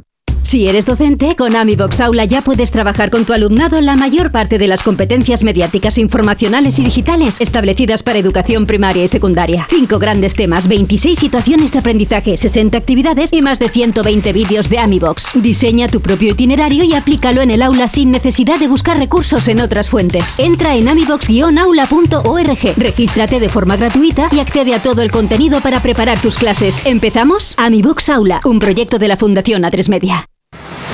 ¿Cansado? Revital. Tomando Revital por las mañanas recuperas tu energía, porque Revital contiene ginseng para cargarte las pilas y vitamina C para reducir el cansancio. Revital, de Pharma OTC. El estreno de ficción española con más éxito en casi dos años. No has dormido con tu mujer. Por mí como si se vuelva a su tierra. A partir de ahora, si no obedeces, habrá consecuencias. Líder y lo más visto de la noche del jueves. Porque te quedarás sin tierras. No le tengo miedo. Entre tierras. Mañana a las 11 menos cuarto de la noche en Antena 3. La tele abierta. La serie completa ya disponible solo en A3 Player. ¿Sí, papá? Hija, Yastel nos ha mejorado la tarifa. ¿Otra vez? ¿La fibra? Sí, y los gigas. Pero papá, que a mis amigos no se la han mejorado. Lo siento, hija, es que somos de Yastel. ¿Pero qué quieres? ¿Que mole más todavía? ¡Más! Seamos sinceros, a todos nos gusta mejorar. Por eso en Yastel volvemos a mejorar las tarifas por el mismo precio. Llama al 1510. Julia en la onda, con Julia Otero. La vida es un baile, un soplo de viento, un juego de azar, un lugar, un encuentro. La página en blanco, perdida en un cuento. La vida es presente, futuro y recuerdo. Tendrás que alcanzarla, sentir cada instante. Sonríe, porque estás en la foto. Volar y que no se escape, escuchar al instinto, sabrás lo que tienes que hacer. El mundo es la fruta a morder. No puedes rendirte, hay que alzar el vuelo. Esta es la canción que da título a este último disco de Sergio Dalma. Hace el número 22 el disco, son 34 años de trayectoria musical. Bueno, te ha salido un arrebato de optimismo, te ha salido un disco con una alegría que ya me contarás de dónde la has sacado. Nos hace falta. Sí, ¿Eh? sí. Es- es- En general, en general viene bien. Yo diría que sí, y, y- y la música sigue siendo ese bálsamo y esa medicina que, que nos hace sobrellevar las cosas de, de otra forma. Cuando eh, empezamos a, a trabajar en, en este disco, yo hablaba a los autores, algunos muy, muy jóvenes, les decía, oye, olvidaros de lo que ha hecho Sergio Dalma hasta ahora y cómo... ¿Cómo veis ahora el Sergio Dalma actual? Mm. Y van llegando cosas como muy divertidas, y, pero de verdad que sí, pruébalo, va. Y, y, bueno, eh, ha sido revivir otra vez aquella, aquel sonido de los 80 con productores muy actuales, con otros más veteranos, trabajar con seis productores que ha sido, bueno, eh, muy Sí, divertido. Tiene, tiene un aire ochentero. Sí, Todo esa- el esa era disco la idea, era es la muy ochentero, pero te das cuenta cuando tú vas a una boda, a una celebración, y de pronto cuando ponen la música de los 80, sale todo el mundo a bailar en todas partes. Bueno, es que fue una década impo- importante, fue una década importante. Claro, que a lo mejor es porque éramos jóvenes y nos parece... Las sombreras, Bueno, yo estoy volviendo, ¿eh? Vuelve, me, había, vuelve, vuelve. me había quitado de las sombreras y mira por dónde estoy volviendo a reincidir. Sí. En la portada de este disco, sonríe porque estás en la foto, ah, vemos pues como si fueran fotos de, de fotomatón, menos una, que es la que está subrayada. De las seis fotos aparece Sergio Dalma y en la que está sonriendo es la que está subrayada. De alguna forma es la actitud ante la vida, ¿no? Que has Sí, escogido. antes lo Igual que has escogido la foto esta aquí, ¿no? un poco an- ante la vida y, y- y, eh, el, el decir, eh, el uno seguir, se- seguir luchando por, eh, por, eh, por, em, sobrevivir en ese espacio natural de la música y seguir estando en esa foto, ¿no? Que, que cada vez es más complicado. Hace un momento oíamos la palabra baile, ¿no? Eso de la vida es un baile. Y nos ha llamado la atención la de veces que sale en, la, en tus canciones la palabra baile, ¿te das cuenta? Y soy el- A que nunca lo habías pensado. No, y soy Pues el, el peor bailarín del mundo. ¿Ah, sí? Yo creo que eh, eh, Te has hecho la pregunta y la respuesta tú solo. decidimos hacer el bailar pegados por los dos pies, eh, pies izquierdos que tengo porque lo de bailar es soy soy un desastre, pero no no había caído, no había caído en eso. Pues sí, o sea que bailas mal, vale. Me encuentro en medio del salón con dos copas de vino. He meditado siete veces qué ponerme hoy. Las fotos del viaje a Roma siguen donde mismo. Donde mismo me dijiste que ya no, no. Que ya no sonaremos más al mismo tiempo. Que Hasta esta canción, que es una canción de desamor, suena bien. Puedes decir no, pues no, pues ya está, ¿no? Al final el- el, eh, somos masocas, pues nos gusta el desamor y todo, quizás porque sabemos que tarde o temprano llegará otra vez el Sí. enamoramiento. Ya sabemos que esta es la mejor opción. Te he leído que estás en una etapa de la carrera que estás como permitiéndote correr, subir el volumen, arriesgar un poco más, no hacer el gamberro porque no eres hacer el gamberro. No eres de meterte en charcos, eres un Eh, chico prudente, intento, no eres intrépido, In- in- pero intento. estás un poco más decidido ahora. Vamos a ver, eh, yo, yo les decía, como te apuntaba antes, eh, mm, pero ¿lo veis esto? Eh, que sí, no, mm, porque con los años a veces mm, eh, tienes un cierto temor a, esto me quedará ridículo. No, no, pruébalo, pero no para llegar a un público más joven, ni mucho menos, que tengo el público muy definido, pero sí para seguir eh, siendo un artista actual, que creo que es que eh, seguir compitiendo en, en la, en la lista, de, en el top. Mm. Eh, el público muy definido quiere decir que han crecido contigo y, te, Sí. y te vienen acompañando. Pero a lo Sí. mejor se han traído a sus hijos también. Efectivamente, efectivamente hay, hay, hay aquellas em, abuelas, madres, eh, ahora hijas, pero a lo largo de estos años ve- venía aquella adolescente, venía con el novio y ahora vienen ya casados con el hijo, que ahora el hijo es fan. Y bueno, coger este relevo para mí ha sido muy importante, muy emocionante. ¿Esto es Dandy? ¿Esta es Dandy? Sí. A ver. Vivir la vida como quiera. En este juego hay que salir siempre a ganar. Aunque pierdas, tengo algunos trucos para ser como el viento. Que es un concepto este de Dandy que no sé yo si los de la generación Z lo usan, ¿eh? Totalmente de acuerdo. Dirán, Dan, ¿qué es eso? Sí, teníamos Dandy? muchas dudas a la, a la hora de, de- eh, Se presentó la canción así con este título y decía, sí puedes resultar antiguo como medio rancio, pero para mí es una, es una expresión o es un término de decir, mm, voy mm, eh, a mi aire, voy de por libre, disfrutón de la vida y, y- y quien, le, Y si lo, no sabe y lo quien que lo es da- entienda bien. Y, y si no también. El que no sepa lo que es Dandy, que lo busque en el diccionario, ¿no? Hemos pedido a los... eh, ya se me ha olvidado cómo eras. Dalma. ¿Los dalmáticos? Dalmáticos. Al final, ¿que era dalmáticos o dalmers? No, Dalmers ha sido la sugerencia de Ah, Carolina Iglesias. Vale, ok. Pero se llaman dalmáticos. Sí. Pero Borja decía que sonaba como Que una, era raro. una enfermedad, ¿no? Pero sé, sé que eso se llaman Se, dalmáticos. se llaman dalmáticos. Sí. Tenemos algunos que te quieren decir cosas. ¿Sí? Escucha. Solo para ti. Directo al corazón. Te mando este mensaje hecho canción. Pues nada, paisano, ¿qué tal? Soy Tony. Nada, mandarte este mensaje, como te he dicho, hecho canción para desearte los mejores éxitos como has tenido siempre en tu carrera en este nuevo álbum y que estoy deseando ya que llegue marzo para escucharte y verte en directo en, en Barcelona. Es para mí sin duda la mejor canción que enviamos nunca a Eurovisión. Y me encanta Sergio Dalma, me ha gustado siempre. Eh, Recuerdo que es el primer concierto al que fui en mi vida, en Santiago de Compostela, en la Plaza de Quintana. Y me encanta, me encanta su voz, me encanta su estilo. Y es verdad, está más guapo ahora que hace 25 años, sin duda. Pues yo creo que Sergio Dalma va ganando como los vinos. A mí me ha gustado siempre y ahora me sigue encantando. Bueno, está bien. Qué bien. Está Qué bien, ¿no? bien. Recibirse. Es verdad que vienes de un color, es que hemos puesto una fotografía. Soy muy corporativo. Y te has venido con el color verde corporativo Eh, de onda Tengo cero. estos detalles. Menos mal que hoy me he cambiado, porque ayer iba yo en riguroso verde como tú. Hubiera sido un No, exceso, lo que ¿eh? sí es verdad, vengo con un jersey de cuello alto muy grueso. Y hace calor. Y hoy en Barcelona hace mucho calor. Sí. Es que yo nunca acierto con esto. Ya, ya, ya. ¿Qué me vas a contar? En cuanto vi su silueta, Me han contado que tienes estudio en casa desde la pandemia. Mm, Bueno, un estudio. Bueno, una, bueno, Tengo un- lo mínimo para yo poder, eh, mm, en el momento aquel que dices, ahora es el momento justo para cantar esa canción en pijama mismo, ¡pam! El, el convivir con esas canciones, yo que no soy el autor, lo he disfrutado muchísimo, mucho. Ha sido un...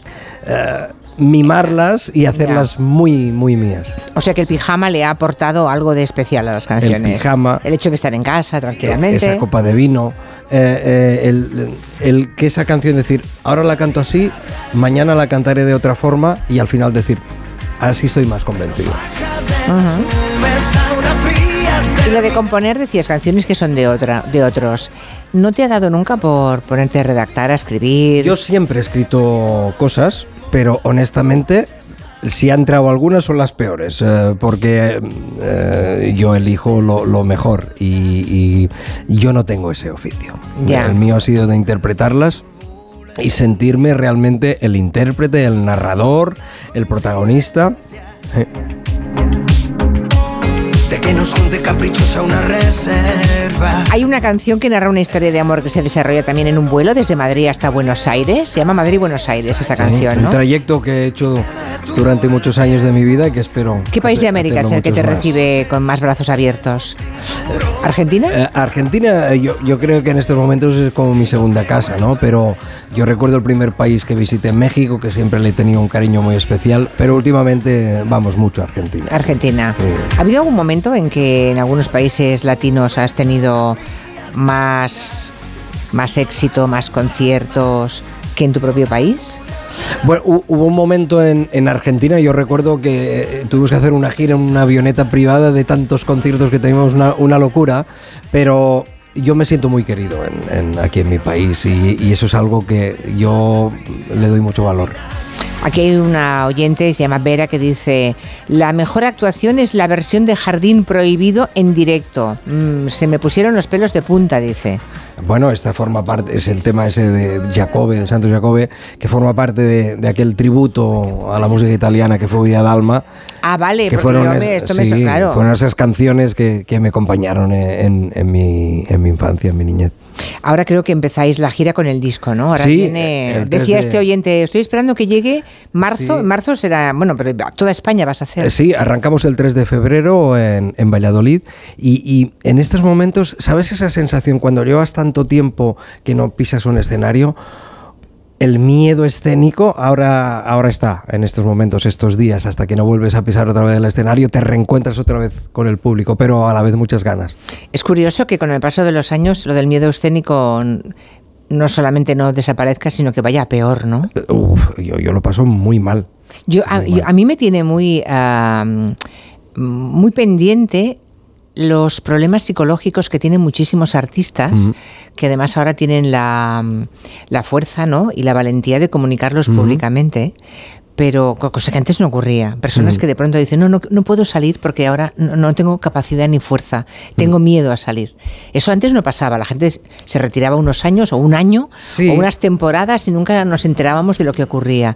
Y empiezo a pensar que algunos, algunas eh, idas de algún artista quizá fue por eso también. Seguramente, porque cuando tú, eh, yo en mi caso hablo que, que hemos estado un año y pico apartados preparando este disco, desconectas y, y- y en aquel momento cuando tienes que volverte a poner el, el- el traje de Sergio Dalma y subirte al escenario, yo ahora mismo digo, pero voy a- a saber otra vez subir al escenario, a saber cantar, a perder ese miedo, a, a- a- tener las riendas de, de- de- de ese show. Eh, son mu- muchas preguntas y muchas dudas que te entran. Sí. Bueno, pues que, que sepas que, que a todos les pasa lo mismo.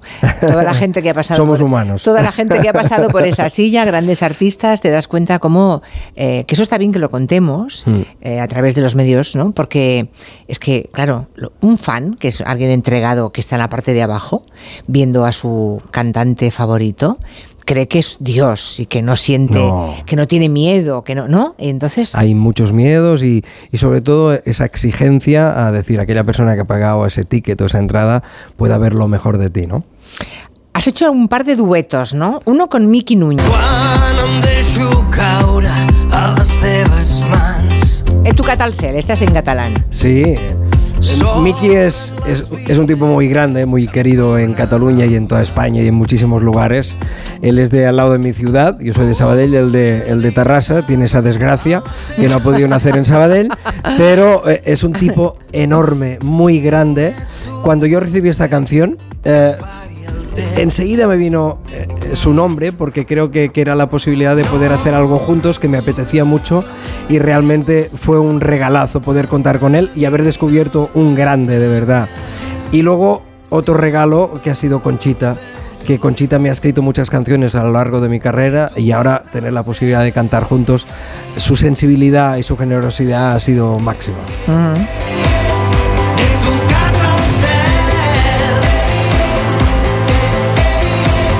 Es, ¿Tú crees que llegaremos a escuchar canciones eh, compuestas por inteligencia artificial, Sergio? Espero y deseo que no, porque se pueden imitar muchas cosas, pero la emoción mm. es complicado. Pueden imitar una voz, pero yo creo que la emoción es es muy difícil que esto, que esto ocurra. De, bueno, hemos escuchado cosas, ¿no? Últimamente, ejemplos. Sí, sí, sí, por eso digo, porque... No. No, hay... O al menos queremos pensar que no. No, no, no. no Igual yo... que hacer una canción te hacen un programa de radio, ¿sabes? O sea, pero no, con no, inteligencia artificial te hacen cualquier pero cosa. Pero no habrá ahí ese pulso y ese, esa emoción. No. Ya, no. Estoy seguro de que no. Vale. Porque a mí Esto les va a sorprender a algunos oyentes, los que no han oído el, este nuevo disco de Sergio Dalma. Dirán, esta canción, pero esta no es la de Maritrini. Sí, se ha vuelto loco. Claro, es La estrella en mi jardín, que es una, un cierto homenaje, ¿no? Un tributo a, a, Maritrini, que no sé si ha sido justamente tratada. No sé, ¿no? Yo creo que injustamente. ¿Verdad? Injustamente. Porque ha sido un, una grande. Yo me viene a la mente aquellos programas de, de Radio Televisión Española en blanco y negro uh, y salir ella, una tía muy reivindicativa en su época, muy expresiva, que gesticulaba, sí. muy teatral a la hora de expresar, un, un, una grande. Y cuando yo llevaba en la cabeza desde hacía muchos años el, el, hacer una versión de este tema porque nadie había hecho una versión de este, una estrella en mi, en mi jardín. Y por fin, esta vez el director artístico dijo, yo creo que está muy bien esta tirado y, y, y, y a nivel vocal puede puede ir muy bien y creo que ha sido un, un disfrute y, y, que la gente, igual que pasó con Vía Dalma, las nuevas generaciones puedan disfrutar lo que bueno, era esa, esa, mujer. Es que es una manera de recuperar las canciones. Totalmente.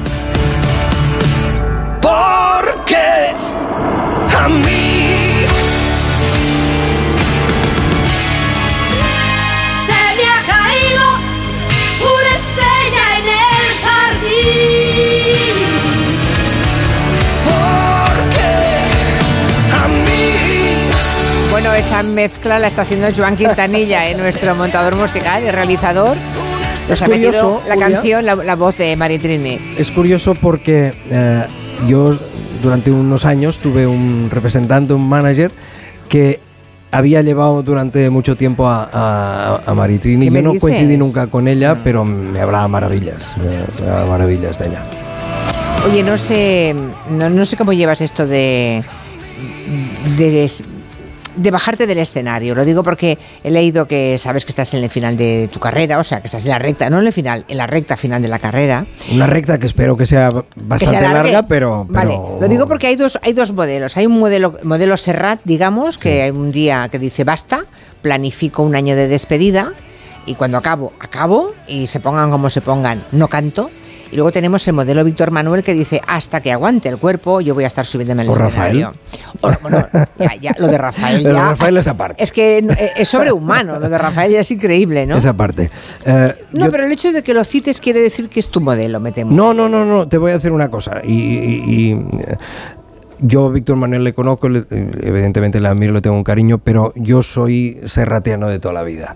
Yo, yo, yo a Manuel Serrat, he tenido la oportunidad de conocerle, de- le admiro muchísimo como artista, como persona, y creo que hasta el momento de la despedida ha sido, ha sido grande. A mí me gustaría así. Dentro de 100 años. No lo sé, no, no, no, yo tampoco me veo con muchos años cantando. Mientras yo quiera- pueda seguir haciendo el espectáculo que quiero hacer y sobre todo que el público, sobre todo que no me retire el público, que sea yo lo suficientemente inteligente para decidir, hey, ha llegado el momento que se acabó. Pero así como apareció un día Sergio Dalma, desaparecerá y se, pa- y se Ya, acabó. Y se acabó, se acabó. Se acabó. ¿Cómo, cómo llevas el tema familiar? Eh, tienes hijos, creo, ¿no? Tengo un hijo y Un soy hijo. abuelo. Ya eres abuelo. Que pasado mañana cumple siete meses mi nieto y, Bueno. y me tiene loco. Eso es algo Qué alegría. maravilloso, maravilloso porque yo mm, cuando te decía que he estado desconectado de- del escenario, es que he estado desconectado como Sergio Dalma, porque yo soy de aquellos que he aprendido con los años a, a desenchufar al artista y, y ahora que estoy aquí en el Ampurdá, yo soy el Josep y Claro, Josep Capdevila, claro. pero eh, disfruto mucho a nivel personal todas eh, estas situaciones, eh, estos premios que te da la vida. Siete meses, bueno, a ver si crece lo a ver si crece rápido, ¿no? Para que recuerde todavía, porque los niños hasta los tres años no recuerdan, tres y cuatro años no recuerdan, no, Pero cinco mira, incluso. para mí lo más Para que un día recuerde a su abuelo cantando en un escenario, ¿no? ¿Sabes lo que ha sido más importante para mí? El que mis padres le hayan podido conocer. Han podido conocer a su nieto y ver, ver esa foto de familia, eso, eso ha sido muy bonito. Ujú. Pues ya saben, sonríe porque estás en la foto. Gracias por venir a la radio. Que vaya muy bien la. Siempre es un placer volver a verte, de verdad, Gracias. Julia. Eh, que vaya muy bien todos los conciertos. Esperemos. Hay, hay por todas partes. ¿eh? Sí, arrancamos en febrero y, y va a ser un año y pico de, de gira donde lo vamos a pasar bien y vamos a intentar que la gente sonría mucho. Vale, y no tengas miedo que seguro que lo vas a hacer muy bien. Gracias. Es lo que suelen decir. La suerte que tengo, no puedo explicarlo, pero lo presiento. No fue la primera, segunda tercera. Qué bien conocerte Me gusta tu risa, tu gracia y tu acento. Y cuando improvisas un viaje en febrero, vamos a Las Vegas, la vida nos espera. También yo he llegado en tu mejor momento. En Onda Cero, Julia en la Onda, con Julia Otero. Si sientes que todo te va sobre ruedas y no quieres que ningún bache en el camino lo estropee, el seguro de coche de línea directa está hecho para ti. Además de ahorrarte una pasta, nunca te quedarás tirado, porque tienes coche de sustitución también en caso de avería. Cámbiate ahora y te bajamos el precio de tu seguro de coche sí o sí. Ven directo a lineadirecta.com o llama al 917-700-700. El valor de ser directo. Consulta condiciones. El estreno de ficción española con más éxito en casi dos años. Has dormido con tu mujer. Por mí como si se vuelva a su tierra. A partir de ahora, si no obedeces, habrá consecuencias. Líder y lo más visto de la noche del jueves. Porque te quedarás sin tierras. No le tengo miedo. Entre tierras. Mañana a las 11 menos cuarto de la noche en Antena 3. La tele abierta. La serie completa ya disponible solo en A3 Player. Cuarta planta. Mira, cariño, una placa de Securitas Direct. El vecino de enfrente también se ha puesto alarma. Ya, desde que robaron en el sexto, se la están poniendo todos en el bloque. ¿Qué hacemos? ¿Nos ponemos una? Yo me quedo más tranquilo si lo hacemos. Vale, esta misma tarde les llamo. Protege tu hogar frente a robos y ocupaciones con la alarma de Securitas Direct. Llama ahora al 900-272-272. Bueno, enseguida llegamos a las noticias y luego empezaremos el tiempo de gabinete, pero no quiero dejar de decirles, no sea que se me olvide, que esta noche a las 11 menos cuarto, Antena 3, eh, estrena en exclusiva un éxito internacional que es Serial Lover. Es una historia llena de intriga, de tensión, es un estafador que adopta mm, diferentes identidades, consigue engañar a todo el mundo, eh, seduce a muchas mujeres, bueno, no se la pierdan, son dos noches únicas de este Serial Lover hoy en Antena 3 a las 11 menos cuarto. Noticias, ahora sí. Son las 6 de la tarde, la escuela con Rafa La Torre. Trabajo, casa, ducha, cena, cama. Salir de trabajar con el piloto automático no tiene pérdida, aunque pensándolo bien, sales perdiendo. Te pierdes conversaciones, te pierdes risas, te pierdes lo que sucede a tu alrededor. Salir de trabajar con el piloto automático es el camino fácil. Muchos lo siguen, otros, y cada vez somos más, preferimos seguir la brújula para no perdernos nada. La brújula, con Rafa La Torre. Toda la actualidad de lunes a viernes desde las 7 y siempre que quieras en la web y en la app. Onda Cero, tu radio. Ya está aquí Blancolor, con tejidos y diseños de calidad para tu casa. Ahora con hasta un 50% de descuento en una selección de ropa de cama, baño, mesa, alfombras, cortinas, muebles de dormitorio, descanso y mucho más. Blancolor, el momento de vestir tu casa. Solo hasta el 29 de febrero, en tienda web y app del corte inglés.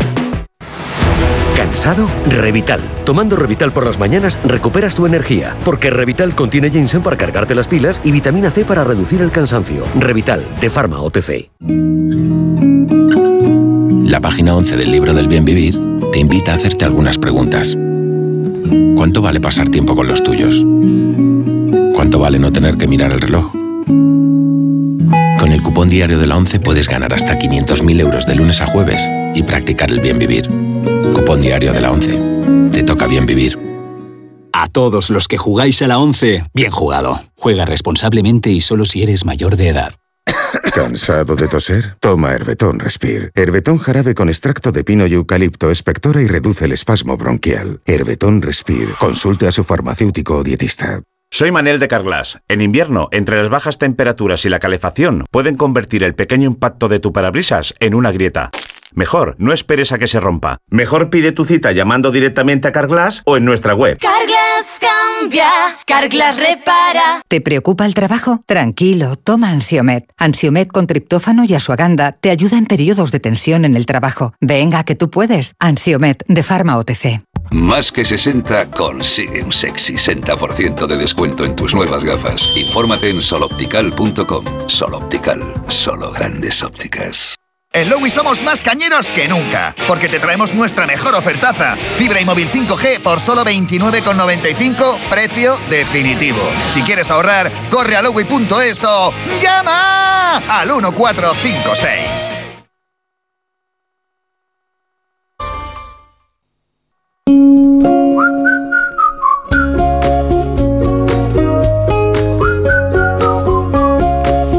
Vamos a empezar enseguida con el tiempo de gabinete, pero antes vamos a hablar de la gente que está en legalitas, que bueno, están llamando todos los días a los abogados para resolver todas las cuestiones o asuntos legales, ¿no? Claro, porque un día te ayudan a reclamar una factura, otro te redactan un contrato de alquiler, otro te asesoran en temas fiscales y tú, ¿eres de legalitas? Llama al 900-100-661 y siente el poder de contar con un abogado siempre que lo necesites. Y por ser oyente de Onda Cero, ahórrate un mes el primer año. Hoy tenemos en este gabinete a Angélica Rubio. ¿Cómo estás, Angélica? Buenas tardes. Muy buenas, pues muy bien. Antes de nada, yo me declaro también, quiero hacerlo públicamente, muy fan de Sergio Dalma. Me ha ¿Ah, sí? encantado la entrevista. Perfecto. Entonces eres dalmática. Totalmente. Qué adjetivo más raro. Me gusta más Dalmer, ¿eh? que lo ha sugerido antes. Dalmer suena a la familia Adams. Dalmer. Sí, pero dalmático suena. Bueno, da a igual, pero mira, nos encanta Sergio Dalma. Vale, me da pues ya igual está. cómo nos llamen. Muy bien. Eh, a Juan Soto Ibarz también, no sé si le gusta a él o a su tía. Eh, estoy sentado, Angélica, y también se lo digo a mi tía Juli, que nos estará escuchando, en la silla donde ha estado. hace Tienes un una tía. Juli. Sí. Que, dalmática que- que es perdida. Muy dalmática. Pero profunda. Dalmática profunda. bueno, Rafael Narbona, no sé si es dalmático o no. No, me temo que no. Hola, Julián. ¿Qué Yo, tal, Rafael? eh, la verdad es que no. No soy de Sergio Dalma. Me gusta más, yo que sé, otro tipo de música. vale, Eh, los pues- Beatles, yo que sé. eh, me parece. Bueno, cada vez que te, te pones Ahora, muy venga, estupendo, los eh. Rafa. Sí, Venga, sí, va, No es venga. incompatible, ¿eh? Ahora, No es incompatible. ahora, ahora dirá Johann Sebastián Bach y ya nos tumba. Hombre, hombre, por supuesto. También. Bueno, pues a ver qué tal mm, qué tal nos sale el tema de hoy, porque a mí me parece muy interesante esto de analizar mm, esto del sport washing. Esto que hace Arabia Saudí, que ha dado un paso más en su estrategia. Sport washing es lavar a través del deporte, ¿no? Lavar la cara usando grandes eventos o grandes estrellas del deporte internacional. Eh, y la verdad es que consiguen todo. No hay nada que el dinero del petróleo no pueda comprar, ¿no? Sea la Supercopa Española de Fútbol, sea el golfista John Ram y ahora también a Rafa Nadal. Fue un poco noticia de ayer. Y claro, Rafa Nadal es todo un símbolo para el deporte español. Ayer trascendió eso, que ya le han nombrado los saudíes embajador de la Federación Saudí de Tenis. Y curiosamente es un hecho que ha generado más controversia que los casos de otros deportistas también conocidos, ¿no? Como el de Cristiano Ronaldo. Bueno, eh, y nos preguntamos si ha habido un poco de más crítica, en algún caso feroz, ¿no? Si es porque la opinión pública se ha vuelto más sensible eh, o es simplemente que el baremo es diferente según a quién se le aplique. Igual se le perdona menos a Rafa Nadal y en cambio a otros se, le, se ve más coherente, no lo sé.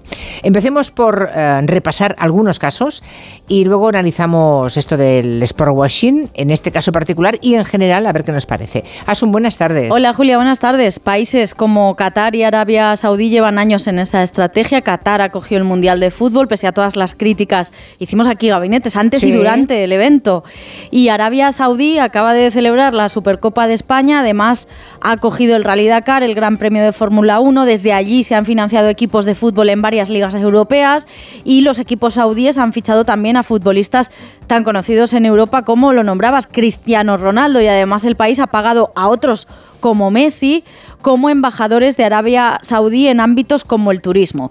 Y ahora a esta lista pues se suma Nadal, el acuerdo a largo plazo que ha firmado el tenista con la Federación Saudí de Tenis contempla que Nadal dedique parte de su tiempo a apoyar el desarrollo de jóvenes tenistas saudíes y que establezca también una sucursal de su academia Rafa Nadal para formar a futuros talentos del tenis saudí. En lo estrictamente deportivo, si nos quedásemos solo ahí, sin mirar nada más, serían buenas noticias, pero no hay que olvidar, denuncia una vez más Amnistía Internacional, que Nadal se convierte en una pieza más al servicio de ese lavado de imagen de un país que no respeta los derechos humanos. Carlos de las Heras es el, respon- el responsable en materia de deportes y derechos humanos de Amnistía Internacional en España. El acuerdo de Rafael Nadal con Arabia Saudí convierte a uno de los mejores, si no el mejor deportista de la historia en España, en una herramienta más al servicio de las autoridades saudíes para acelerar en su campaña de sportswashing o de blanqueo deportivo.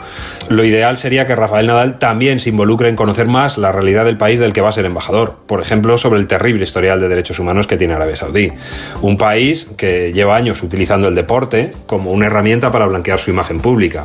Y lo hace casi siempre de la misma forma, eh, captando a estos deportistas o grandes eventos que tienen alrededor una pátina, una imagen de, de modernidad y de progreso que generan simpatía o respeto. Estos, muchos de estos deportistas nos parecen gente y admirable y que eso nos haga olvidar las graves violaciones de derechos humanos en el país. Esta estrategia siempre es la misma por parte de Arabia Saudí, mostrar una apertura y una modernidad que contrasta con una realidad donde las mujeres son consideradas como ciudadanas de segunda categoría, donde el colectivo LGBTI está perseguido y donde la homosexualidad puede llegar a castigarse con la muerte, donde los trabajadores migrantes viven en condiciones de semi-esclavitud, donde los activistas, defensores, defensoras de derechos humanos, donde el mundo de la oposición es encarcelado por ejercer su derecho a la libertad de expresión y donde no lo olvidemos, cada año se ejecuta a cientos de personas, siendo uno de los países que más ejecuciones se lleva, lleva a cabo cada, cada año. Nadal no es, como decíamos, el primero ni será seguramente el último gran deportista en la estrategia de sportswashing de Arabia Saudí, pero su caso y la justificación que él ha hecho, ha dicho que es importante ver crecimiento y progreso y que la Federación Saudí de Tenis está trabajando en ello, ha generado multitud de reacciones en redes. Por ejemplo, la del exdiputado socialista O'Donnell Orza, que ha escrito, pero ¿Nadal necesita más dinero como para blanquear un régimen autocrático contrario a los derechos humanos? ¡Qué desilusión! Otros son más hirientes. También en la red social X, el escritor y columnista Edu Galán escribe, Rafa Nadal, zambombero de Arabia Saudí. ¿No tienen suficiente guita? Se pregunta. Hay comentarios incluso con insultos y hasta alguna broma. Leo en la cuenta del Mundo Today. Las clientas de Kia denuncian que desde que Rafa Nadal firmó un acuerdo con Arabia Saudí, sus coches no arrancan. El cuadro de muestra el mensaje, contacte con su marido. Bueno, pues no sé quién quiere empezar. Eh, Rafael Narbona, te doy a ti la palabra. ¿Qué te parece esto del, del Bueno, sport washing? Eh, en general y luego ya llegaremos al caso de, de Rafa Nadal si Yo- somos si hay más in- menos indulgencia con él que con otros Hombre, yo en primer lugar pienso que ninguna estrategia puede blanquear a un régimen que todos los años ejecuta a, a centenares de personas. Yo había leído que el informe de, de Amnistía Internacional eh, que hacía un recuento de 160 ejecuciones que se conozcan, porque hay otras muchas que se llevan a cabo sin comunicarle al sentenciado cuándo le van a ejecutar, sin comunicárselo a sus, a sus familias. Se siguen ut- utilizando muchas veces una espada para llevar a cabo una decapitación que en ocasiones se celebra en público. Entonces, por muchas escuelas de tenis o de fútbol o, o haga lo que haga, Arabia Saudí sigue siendo un régimen abominable, donde hay, por ejemplo, yo he leído con casos de condenas a muerte por escribir un tuit contra el último rey que hay en Arabia Saudí, que al parecer desde 2015 ha incrementado la represión. Así que yo creo que no hay suficientes campos de fútbol ni de tenis para lavar esta imagen. Y luego, por otro lado, voy a decir algo muy incorrecto. Yo el problema es que creo que la, el, el deporte, su importancia está sobredimensionada y se convierte en ídolos a personas que no lo merecen. Yo creo que a fin de cuentas, pues empujar una pelotita con una raqueta o meterla por un aro no te convierte en un ejemplo de nada. Eh, yo creo que el deporte como una actividad es una cosa sana, positiva, pero muchos de estos deportistas al final llevan vidas que se parecen a las de los gángsters de la época de Al Capone, pues en sus jets, en sus mm, eh, deportivos de lujo y lo que es peor, se está convirtiendo en un modelo para los jóvenes que piensan que la felicidad consiste fundamentalmente en eso, en acumular bienes. Eh, Rafa Nadal es una persona que tiene recursos más que de sobra y me parece vergonzoso y obsceno lo que ha hecho. Pero yo creo que lo primero que había que hacer es bajar a los Messi y a los Nadal de un, de un pedestal que no se merecen. Bueno, pues parece que no te ha gustado. No, nada y... Está claro, vale, vale. absolutamente Bueno. nada. Ni, ni Sergio Dalma, ni... ni- Ni nada. No, yo, yo creo, tengo otros ídolos que me parecen Sí. eh, figuras que personas que han tenido un comportamiento ejemplar y que de las Bueno, que yo, yo sí creo que eh, hay deportistas que se merecen estar donde están. Y en el caso de, de Rafa Nadal, en primer lugar, porque su historia. Yo no, no soy deportista, no practico deporte y no tengo ni idea de deportes. Pero para mucha gente en este país, Rafa Nadal ha sido un ejemplo de superación y de sacrificio. Porque todos seguíamos mm, su trayectoria, aunque no sepamos nada de deportes, y le hemos visto sufrir en las pistas, y mm, hemos visto su historia y su progreso deportivo eso, como una historia de superación. Y precisamente por eso, para mí ha sido profundamente decepcionante que se haya dejado comprar por Arabia Saudí. Arabia Saudí es una dictadura atroz. Yo he estado en Arabia Saudí, poca gente. Ahora Arabia Saudí se abre al turismo y puedes viajar, pero hasta hace poco no se podía viajar. Y lo primero que hay que decir es que para las mujeres occidentales Arabia Saudí es un país invivible. Las mujeres no pueden salir a la calle solas, tienen que salir con un hombre que las vigile y por supuesto tapadas de la cabeza a los pies. Cualquier mujer periodista que haya viajado a Arabia Saudí acompañando a los reyes o a los presidentes del gobierno sabe que nada más bajarte del avión en el aeropuerto te están esperando de la embajada para darte el sallo negro. Y si no te lo pones, pues no puedes hacer nada. Eso es un ejemplo. Entonces, este blanqueamiento del que también somos cómplices los medios de comunicación, con honrosas excepciones, como por ejemplo esta tertulia, a mí me indigna. Porque parece que en este país se establecen dictaduras de varias categorías.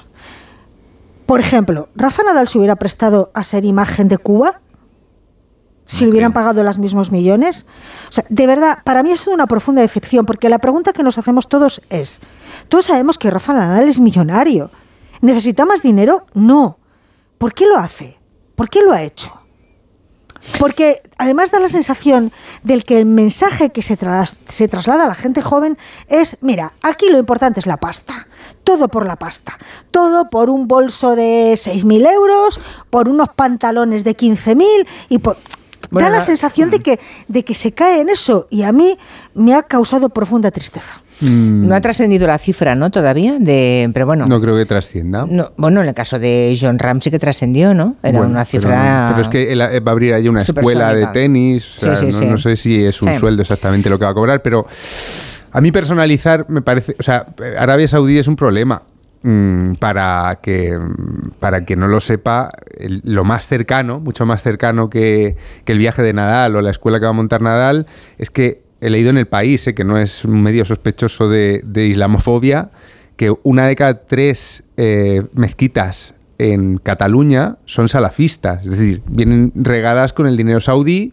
Yo no sé si en función de algún acuerdo hermético entre España y el reino de los petrodólares o por simple mm, desidia de, de- de unas autoridades que no controlan eso. Hay que decir, el salafismo, que es una corriente política del Islam, no es, no es la religión exactamente, es un islamismo radical. Radical, sí. Que tiene un, como misión además eh, implantarse en el máximo de países que se pueda. Entonces, eso mm, es un problema.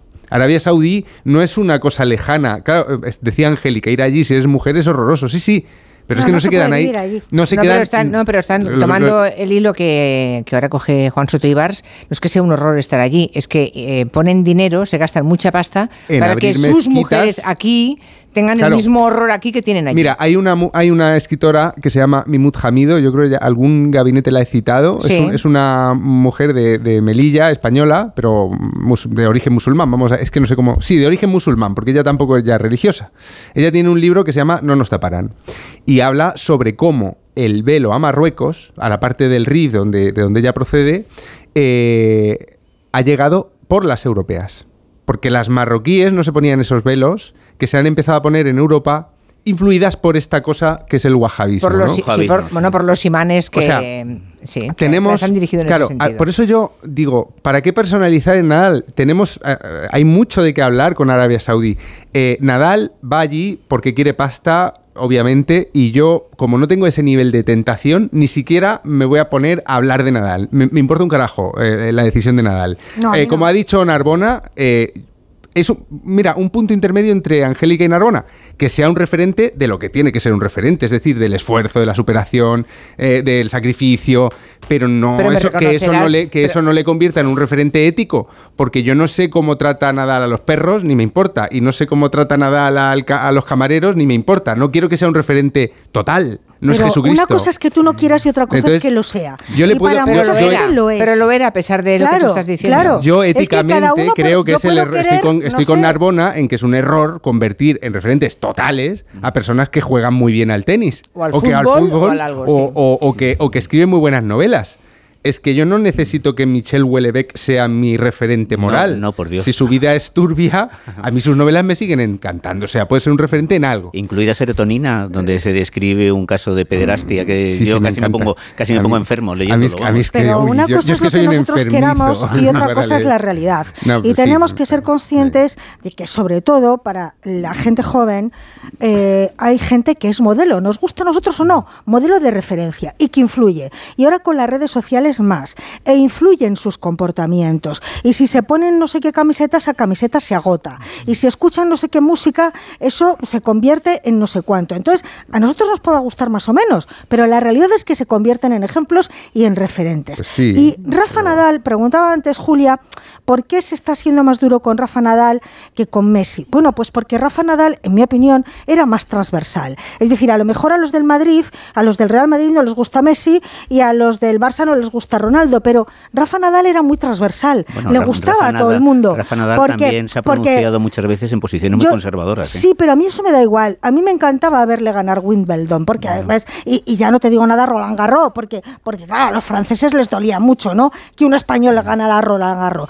Era muy transversal y quizá por esto ha dolido más. Pero tenemos, mira, por, por ir al sport washing, eh, tenemos clubes de fútbol de primer orden en España con camisetas de Qatar Airlines y demás empresas, de que no, este, en este caso no es saudí, sino sí, de uno de los Emiratos. Pero es prácticamente, a eso, precisamente, prácticamente sí. lo mismo. El dinero del petrodólar eh, arábico nos está llegando al a través del deporte. Ha habido clubs, el Málaga estuvo comprado por un, por un no sé si era saudí o catarí, el, el empresario que lo, que lo compró, y tienen acciones en todas partes. Eh, El gobierno ha tenido que comprar eh, una parte de Telefónica porque se lo querían quedar también. O sea, eh, el problema es mayúsculo. Por eso yo estoy diciendo que a mí lo de Nadal, bueno, si, si sirve para sacar el tema en la radio, perfecto, pero el tema no es Nadal.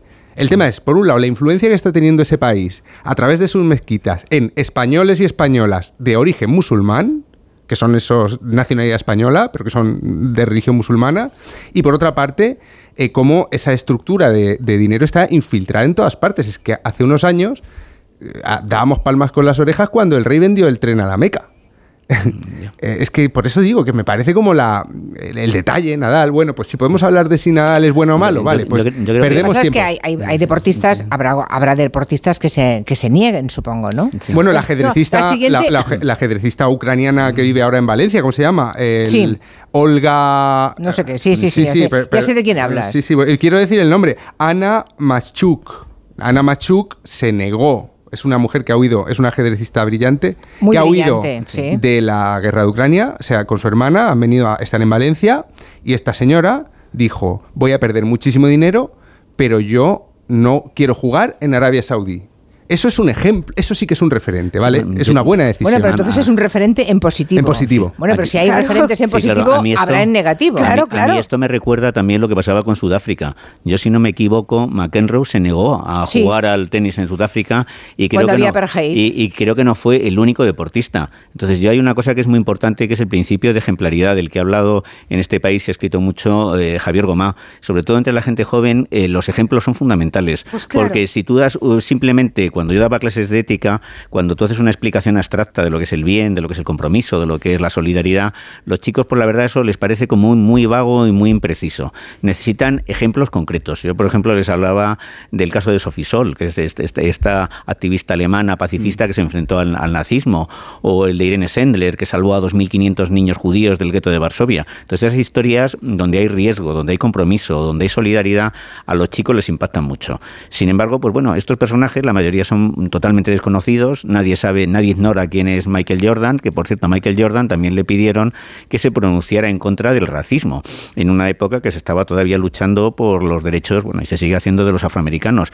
Y él dijo, no, es que los blancos también compran zapatillas. Entonces, esa actitud de no me quiero implicar porque podría perder seguidores, yo creo que un deportista, un escritor, hay una serie de líneas rojas que no se pueden traspasar. Y una cosa es hacer apología de un partido político, que muchas veces pues hasta un poco cutre, y otra cosa distinta es adoptar una actitud de complicidad con un país, con un reino, con un régimen que está violando flagrantemente los derechos humanos. Me están enviando una fotografía, es verdad, no, me- no- hemos hablado de deportistas, pero también podemos hablar de otro tipo de estrellas. Es verdad, me envía un oyente una fotografía de mm, eh, Penélope Cruz promocionando Emirates, los vuelos de Emirates. Bueno, sí, y- Y, está aquello lleno de arquitectos españoles. Sí, Eh, entrevistamos aquí a una, bueno, no era española, era italiana. Pero vamos a ver, Sí. de verdad, no podemos comparar a un Estamos arquitecto. haciendo negocios todo el rato con ese país. Sí, con pero vamos a países. ver, pero no podemos comparar, en mí mi opinión, a un arquitecto que a lo mejor no encuentra trabajo en España y tiene que ir a trabajar allí con a- Con un tío alguien. que está forrado ya, ya. sí, no, sí. no, no solamente que está forrado, que es un icono mundial. Que para mucha gente, insisto, yo no sé nada de deportes, pero para mí Rafa Nadal era un ejemplo de superación, porque se sabía que tenía una lesión y que aún así lo peleaba y cómo sufría en el. No sé, no, no era solamente el ejemplo del típico millonetti que está todo el día en su avión privado exhibiendo zapatillas carísimas y joyones de no sé cuánto. No, Rafa Nadal, por lo menos para mí, era otra cosa. Y no le encuentro ningún sentido a la necesidad de Rafa Nadal de hacer esto con una dictadura atroz. Dicho de otra manera, yo me imaginaba a Rafa Nadal, por ejemplo, abriendo una delegación de su escuela pues en un país africano con niños que no tienen nada. Pero en un país de estas características, donde si naces saudí tienes una paga de por vida, no, no lo entiendo. Es que no encuentro una explicación razonable. Yo Ah, estoy Para mí choca con los pasta. valores que representaba Es Rafa. Nadal. Y probablemente yo haya estado muy equivocada y probablemente tengas tu razón, Juan Soto Ibars, y sea todo dinero y aquí el dinero sea lo que mueva a todo el mundo. Para mí no deja de ser una decepción, así lo digo. Lo, lo que no comparto con vosotros es una cosa, eh, es, es- es la, mm, la- como la necesidad de condenar en bloque o idolatrar en bloque. O sea, yo insisto, Rafa Nadal sigue siendo un grandioso referente en algunas cosas. Mira, por ejemplo, a- había sacado Rafael el tema de Sudáfrica. Queen fue a tocar a Sudáfrica. Fue una polémica bestial, porque era en la época del apartheid, cuando había una especie de boicot de los artistas mundiales a, a ir a tocar allí, y Queen fue. Eh, Roger Taylor ahora dice que fue un error, pero durante mucho tiempo estuvieron eh, defendiendo, No, pero pa- pagaron un cierto precio por aquello, ¿eh? pagaron un pequeño precio. Bueno, sí, pero bueno. para mí, eh, eso que es un- una cosa éticamente reprobable, como lo de, puede ser lo del Nadal, no derriba. Eh, eh, La categoría musical, la- pero- ni la categoría Pero- musical, pero ni el no, ejemplo, pero es que ni, ese es el- otro debate. ni el Es referente que, son para otras un- cosas. Pero ese es otro debate, Juan. Picasso era un Mm, machista bueno. de tomo y lomo Ya. y sin embargo un maravilloso pintor. Sí, pero O no, sea, no- es no- que- no estoy yendo no, ni no, siquiera no, a la, a es la parte de debate. separar el... eh, eh, Angélica, por, por- por- por- dejarlo claro y ya termino. No estoy eh, ye- yendo al debate de autor y obra, que ahí podemos estar de acuerdo, pues eso es otro, otro tema. No, Es otro digo tema. Que, que uno puede ser un referente en unas cosas y no en otras. O sea, que, no te- que, que yo no espero del, de los deportistas ni de los artistas que sean Pero iconos solo- eh, Mm. completos. Yo- Pero yo- Es que aunque tú no lo Sí. esperes, lo son. Bueno, yo quiero decir una cosa. Sí. Yo, yo me estoy acordando de Henning Mankell, este escritor Mm, sueco, el, escritor, el creador de Wallander, que es una serie policíaca que a mí me, me ha, me ha proporcionado muchísimas horas de satisfacción. Yo recuerdo que él ganó muchísimo dinero y se gastó, y la mitad prácticamente lo invirtió en Mozambique.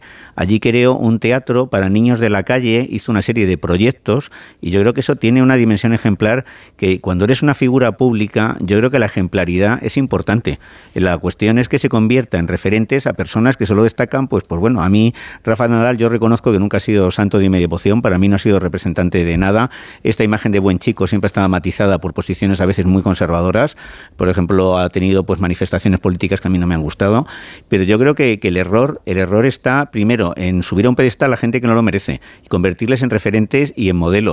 En segundo lugar, yo creo que una figura pública si tiene una serie de líneas rojas que no puede pasar y en la medida en que hay mucha gente que tiene los ojos puestos en él, tiene la obligación de tener un comportamiento ejemplar. Y en último término, por eh, redundar lo que ha dicho eh, Soto Ibars, eh, Arabia Saudí es la cuna del wahabismo. Eh, de ahí suelen salir los atentados del 11S, que es una cosa de lo que no se habla suficientemente. La mayor parte de los pilotos venían, Ramblas. venían de Arabia Saudí, Sí.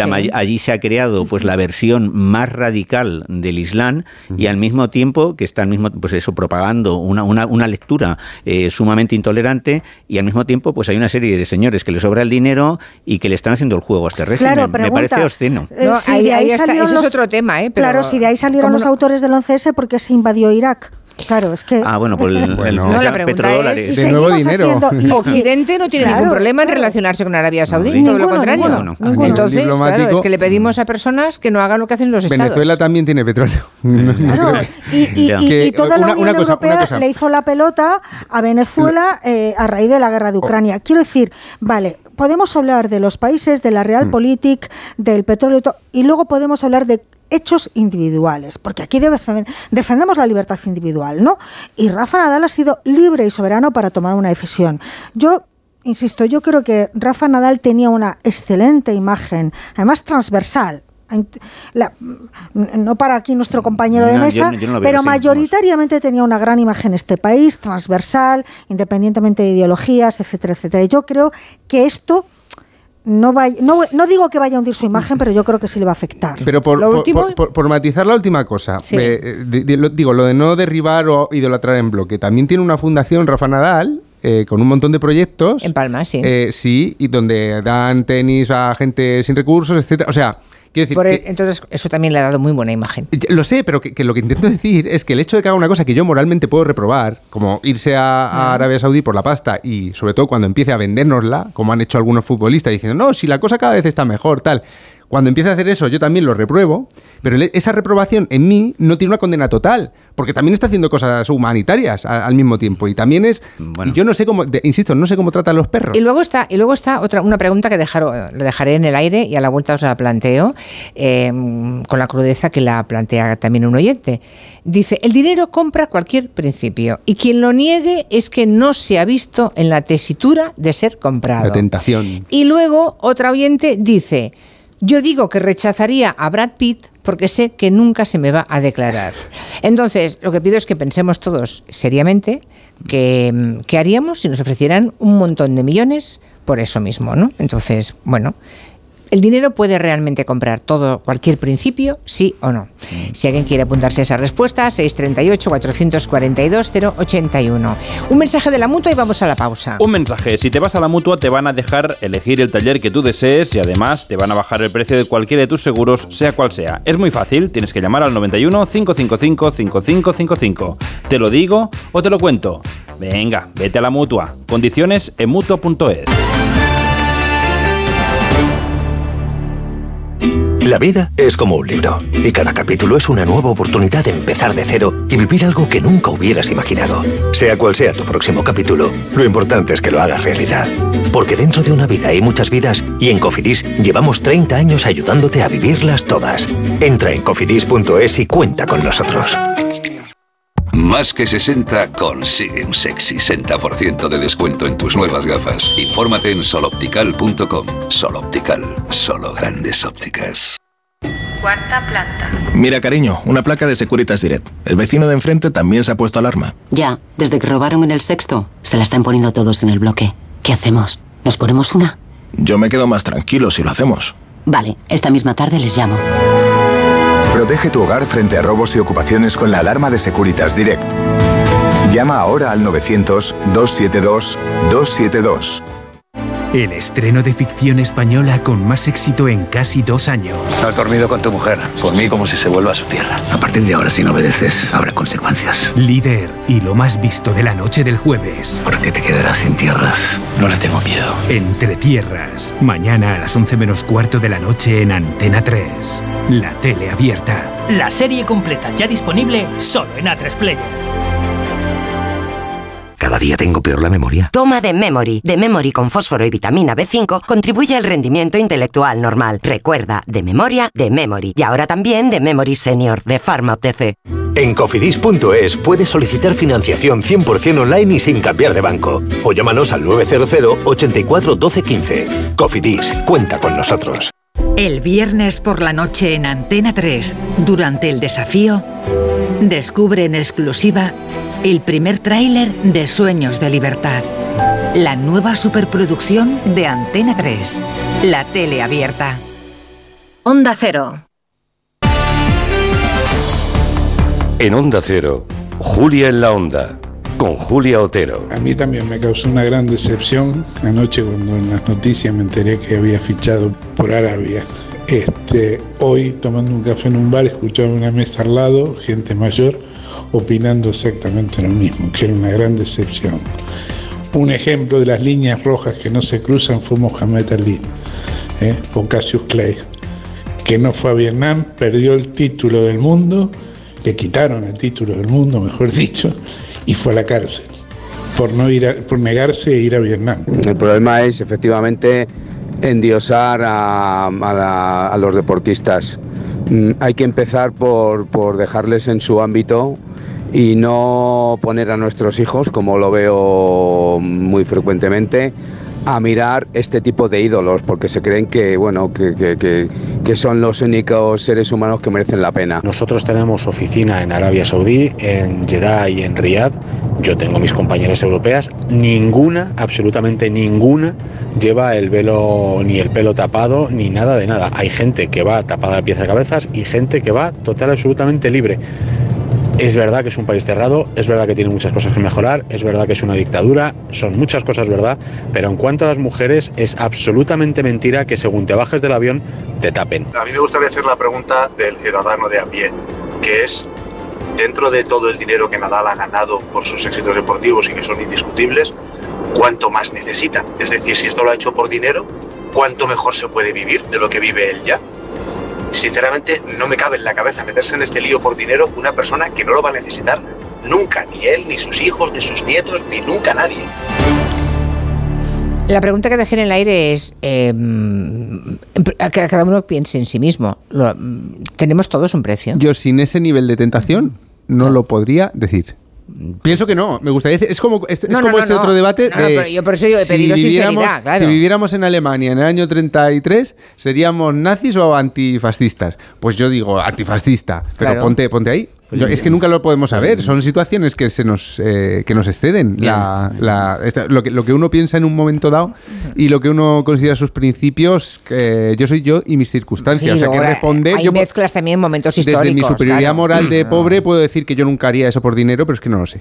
O, o si me lo ofrecen, os lo cuento. Yo radicalmente Hay oyentes más sinceros, ¿eh? que dicen, todos lo haríamos por dinero. yo no lo sé si lo haría, a lo mejor sí, a lo mejor no. Vale, Pues, vale. yo- Rafa yo dice que no, Rafa. No, no, no, yo, yo radicalmente que no. Aparte que yo hace poco me he enfrentado con varios problemas de salud, eh, con un cáncer cercano, con una eh, neumonía bilateral y la verdad no entiendo este afán desmedido por el dinero. Una vez que tienes las cosas básicas garantizadas, y yo las tengo, pues una casa digna, dinero para vivir, un coche, pues ya ir más allá me parece casi una, una patología. O sea, mi vida no sería mejor por tener un Porsche o por tener un jet o por tener un yate. Y evidentemente no todo el mundo está dispuesto a hacer cualquier cosa por dinero. Yo me acuerdo del caso de Karl Jasper, que era catedrático en la Alemania nazi y le ofrecieron, eh, si se separaba de su mujer, que era judía, conservar la cátedra y su casa. Y él se negó, él se negó, perdió la cátedra, perdió, lo obligaron, tuvo que abandonar su vivienda, le hicieron la vida imposible. Y también estoy pensando en Raúl Wallenberg, el diplomático sueco que salvó 25.000 vidas y que puso de su bolsillo muchísimo dinero para sobornar a Eichmann y que liberará a judíos. O, y bueno, Jean-Paul Sartre, tan vapuleado por la posteridad, rechazó el premio Nobel de Literatura, que es muchísimo dinero. O sea, yo no creo, yo creo que es una, revela ser un pobre de espíritu que una vez que has satisfecho tus necesidades, una cosa es la opción entre morirse de hambre y frío o tener un, o hacer cualquier trabajo incluso indigno, pero una vez que has satisfecho las necesidades básicas que garantizan una vida digna, dejarse arrastrar por una codicia sin límites, yo creo que refleja pues una especie de, de patología social. Yo no sé si se hace por la imagen de éxito que despides, por el prestigio que te da, pero yo creo que eso es una, una enfermedad que además está siendo un ejemplo nefasto para los más jóvenes. Pues hay una epidemia, ¿eh? Una epidemia la enfermedad incomprensible. Es, un poco el estilo de nuestro mundo. ¿eh? Perdona, Angélica, que Sí, Angélica, Didi. Vamos a ver, me estaba acordando ahora de una película que se hizo muy famosa y que se acordará la mayoría de la gente, una, profe- una proposición indecente de Robert Redford y Demi Moore, ¿no? Eh, que era una pareja joven, estable, pues él, vejestorio, pero guapísimo, claro, ofrecía un millón de dólares por acostarse con Demi Moore. Y había mucha chanza en aquella época porque decían muchas mujeres, yo es que hasta gratis, ¿no? Bueno. Vamos a ver, yo no me atrevo. Claro, es que pusieron un mozo Claro, en la película. En fin. vamos. Vamos a ver, yo no me atrevo a hablar por nadie. Cada uno tiene sus límites o, o- o habrá gente que no tenga límites. Yo sí creo que la mayoría de la gente tiene un límite. No sé cuál, cada uno tendrá sus límites morales, sus líneas rojas, pero yo sí creo que todos tenemos un límite. No creo que todo el mundo nos vendamos a cualquier cosa por dinero. Yo no lo creo, porque haríamos cualquier cosa por nuestros hijos, probablemente sí. En situaciones desesperadas de vida o muerte, probablemente sí. Pero por dinero, pues a lo mejor no. Pues yo no lo sé por- a porque lo mira, mejor es que no, no es Entonces, solo, no es a, solo mí, a mí si me pones en una situación límite de eh, vida o muerte de mi hija, pues probablemente haría cualquier cosa. Claro. Y como yo, cualquier padre o cualquier madre. Pero eh, a lo mejor hacer cualquier cosa simplemente por tener más dinero, yo estoy yo sé que algunas cosas no las haría y seguramente que muchos oyentes lo comparten. Sí, pero, pero yo no me atrevo a cosa, decir cuál cosa. es la línea roja de todo el mundo porque no soy quien. Una- una yo no soy quien yo- para yo- poner Ahora. barreras morales a nadie. Pero yo no creo Mm. que todo el mundo, que toda la humanidad sea capaz de venderse por cualquier cosa. O sea, Es que no es solo, sí, no es lo solo, creo, no es solo no lo dinero, no es solo dinero, te, te ofrecen hacer lo que te gusta, lo que más te gusta, co- y aparte el dinero. Yo, pensaba, por ejemplo, si a Rafael Narbona le ofrecieran eh, dar un curso de ética y de, eh, bueno, de su especialidad, lo que, de lo que más le guste, con una cátedra libre en la Universidad de Riad por una pasta. No pues lo ahí haría, entra otro. no lo haría, sin indudablemente no. Aparte que yo detesto salir no, de, pero- de mi casa. Bueno, pues, eso, es- eso sí. Eso es otra cuestión. Bueno, que acabe, que acabe Juan Pero Sorribas. una cosa, yo me estaba acordando de, de mucha gente que ha criticado a, a gente de la- del cine español porque han ido a Cuba a hacer cursos y, a- y con becas del, del Estado cubano. Esto ha sido muy recurrente en los últimos años de sacarle, eh, cuando estuviste en Cuba, ¿no? El vete a Cuba, ¿no? Y yo, y yo siempre Pero tenía no han ganado una- pasta por eso, ¿eh? Bueno, no han ganado pasta, pero han hecho formación. eh, les Ah, no, han- sí. Bueno, sí, pero... Digamos, es una beca. No- la, no- no es cuestión hoy, la cuestión hoy es la económica. No, ya, pero es irte a una dictadura, a un, a un- a un régimen moralmente reprobable por una causa o por otra. A mí me parece que meterse en las circunstancias de esa decisión y pensar solo en un factor, eh, se van a Cuba por ser unos fanáticos comunistas, se va a Arabia Saudí solo por la pasta. No lo sé, es que no lo sé, es lo que intento decir. Que. Y que aunque yo puedo reprobar desde mi comodidad de una mesa de tertulia la decisión, porque me parece mal ir a Arabia Saudí, me parece que es un país monstruoso, eh, pues vuelvo a decir que yo no sé qué haríamos cada uno de nosotros en una situación similar o parecida. Hombre, no tiene yo- por qué ser Arabia yo- Saudí. Quisiera hacer un matiz que- solo por sí, lo de un- las un- mujeres que dijo el oyente, ¿no? Yo estuve en Arabia Saudí hace 10 años y yo cuando bajé del avión era un viaje oficial. eh, Yo no me lo puse, ¿eh? Yo no me lo puse y a mí nadie me metió en la cárcel, pero si quería hacer determinados actos se tenía que poner. Y hay muchas periodistas que lo pueden acreditar. Ahora, por lo que no pasó es porque se diga que Arabia Saudí es un país donde las mujeres pueden vivir con normalidad, porque eso es falso. Ya. Ni Por las cierto, propias de Arabia Saudí ni las europeas. Sí, bueno, yo quería eso decir- no es falso. Hay que dar una vuelta, hay que dar sí. una vuelta al tema y dice que igual es una forma de occidentalizar el país Bueno, eh, para que es una, inicie eso- el eso es una cambio. chorrada. No, no, no, yo, no, yo bueno, quisiera bueno. decir, ahora que está tan de moda el estoicismo, que se ha olvidado una de las grandes lecciones de la filosofía, que la felicidad consiste en depender de pocas cosas. O sea, yo me acuerdo de, de este famoso relato de Julio Cortázar sobre un reloj en Historias de Crono pollos y famas que al protagonista le regalaban un reloj y la preocupación de que no se lo robaran, de que no se estropeara, de que no cogiera polvo, le acababa convirtiendo en esclavo de ese reloj. Y decía, bueno, es que en realidad el regalo soy yo. Y algo que nos ha enseñado la filosofía estoica, que ahora está tan, tan de moda, Marco Aurelio, Sénica, Epicteto, es que eh, estar demasiado vinculado a las cosas materiales acaba destruyendo nuestra autonomía, nuestra independencia, nuestra felicidad. El que menos necesita, al final es más feliz. La austeridad no es simplemente una elección Hmm. moral, sino que yo creo que es una actitud inteligente y práctica. Pero, No sé yo si Epicteto era más feliz que Rafa Nadal. ¿eh? O sea, habría, habría que hacer... Había sido pensando- esclavo, ¿no? Estaba, No, pensando, en, en, por ejemplo, en, en Georgina, la, mm, Georgina Rodríguez se llama así, ¿no?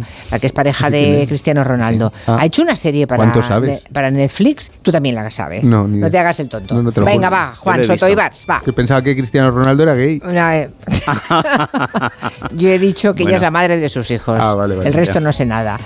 Ha hecho una serie que ha triunfado mucho. La gente quiere ver eso, ese lujo en. O sea, no solamente han cobrado, eh, en el caso de Ronaldo, una cantidad extraordinaria de millones, sino que una vez ayer pues se puede hacer una serie en la que se ve en su jet privado volando arriba y abajo. Esto es una patología social ya, es una Ya, patología. el pero la gente lo ve. Sí, sí, bueno, y se ven tantas cosas, también se ve mucho el porno, ¿no? Y es una cosa que está Sí. muy extendida. Por cierto. Sí.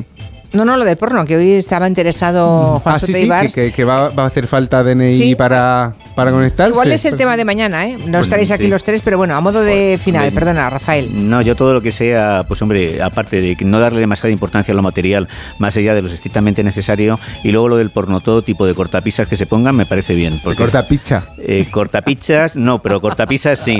Luego lo de las pizzas, cada uno lo lleva como buenamente puede. Angélica, ¿alguna cosa más? Mm, Pues que a mí sí me ha entristecido que. Rafa Nadal se prestara esto a blanquear la imagen de Arabia Saudí. Mm. A mí me ha entristecido. Es imblanqueable esa imagen, por suerte. eh, y preocupémonos también por la influencia que Arabia Saudí tiene en nuestro país. Hay un oyente, qué pena. Mira, yo no me acordé y les he acordado a última hora. Los eh, famosísimos actores y deportistas que promocionaban casas de apuestas. También, es también. un temazo ese, ¿eh? Sí, totalmente. También es un tema, pero será otro día porque hoy se acabó el tiempo. Gracias a todos, buenas tardes. Un abrazo. Un abrazo, adiós. Julia en la onda, con Julia Otero.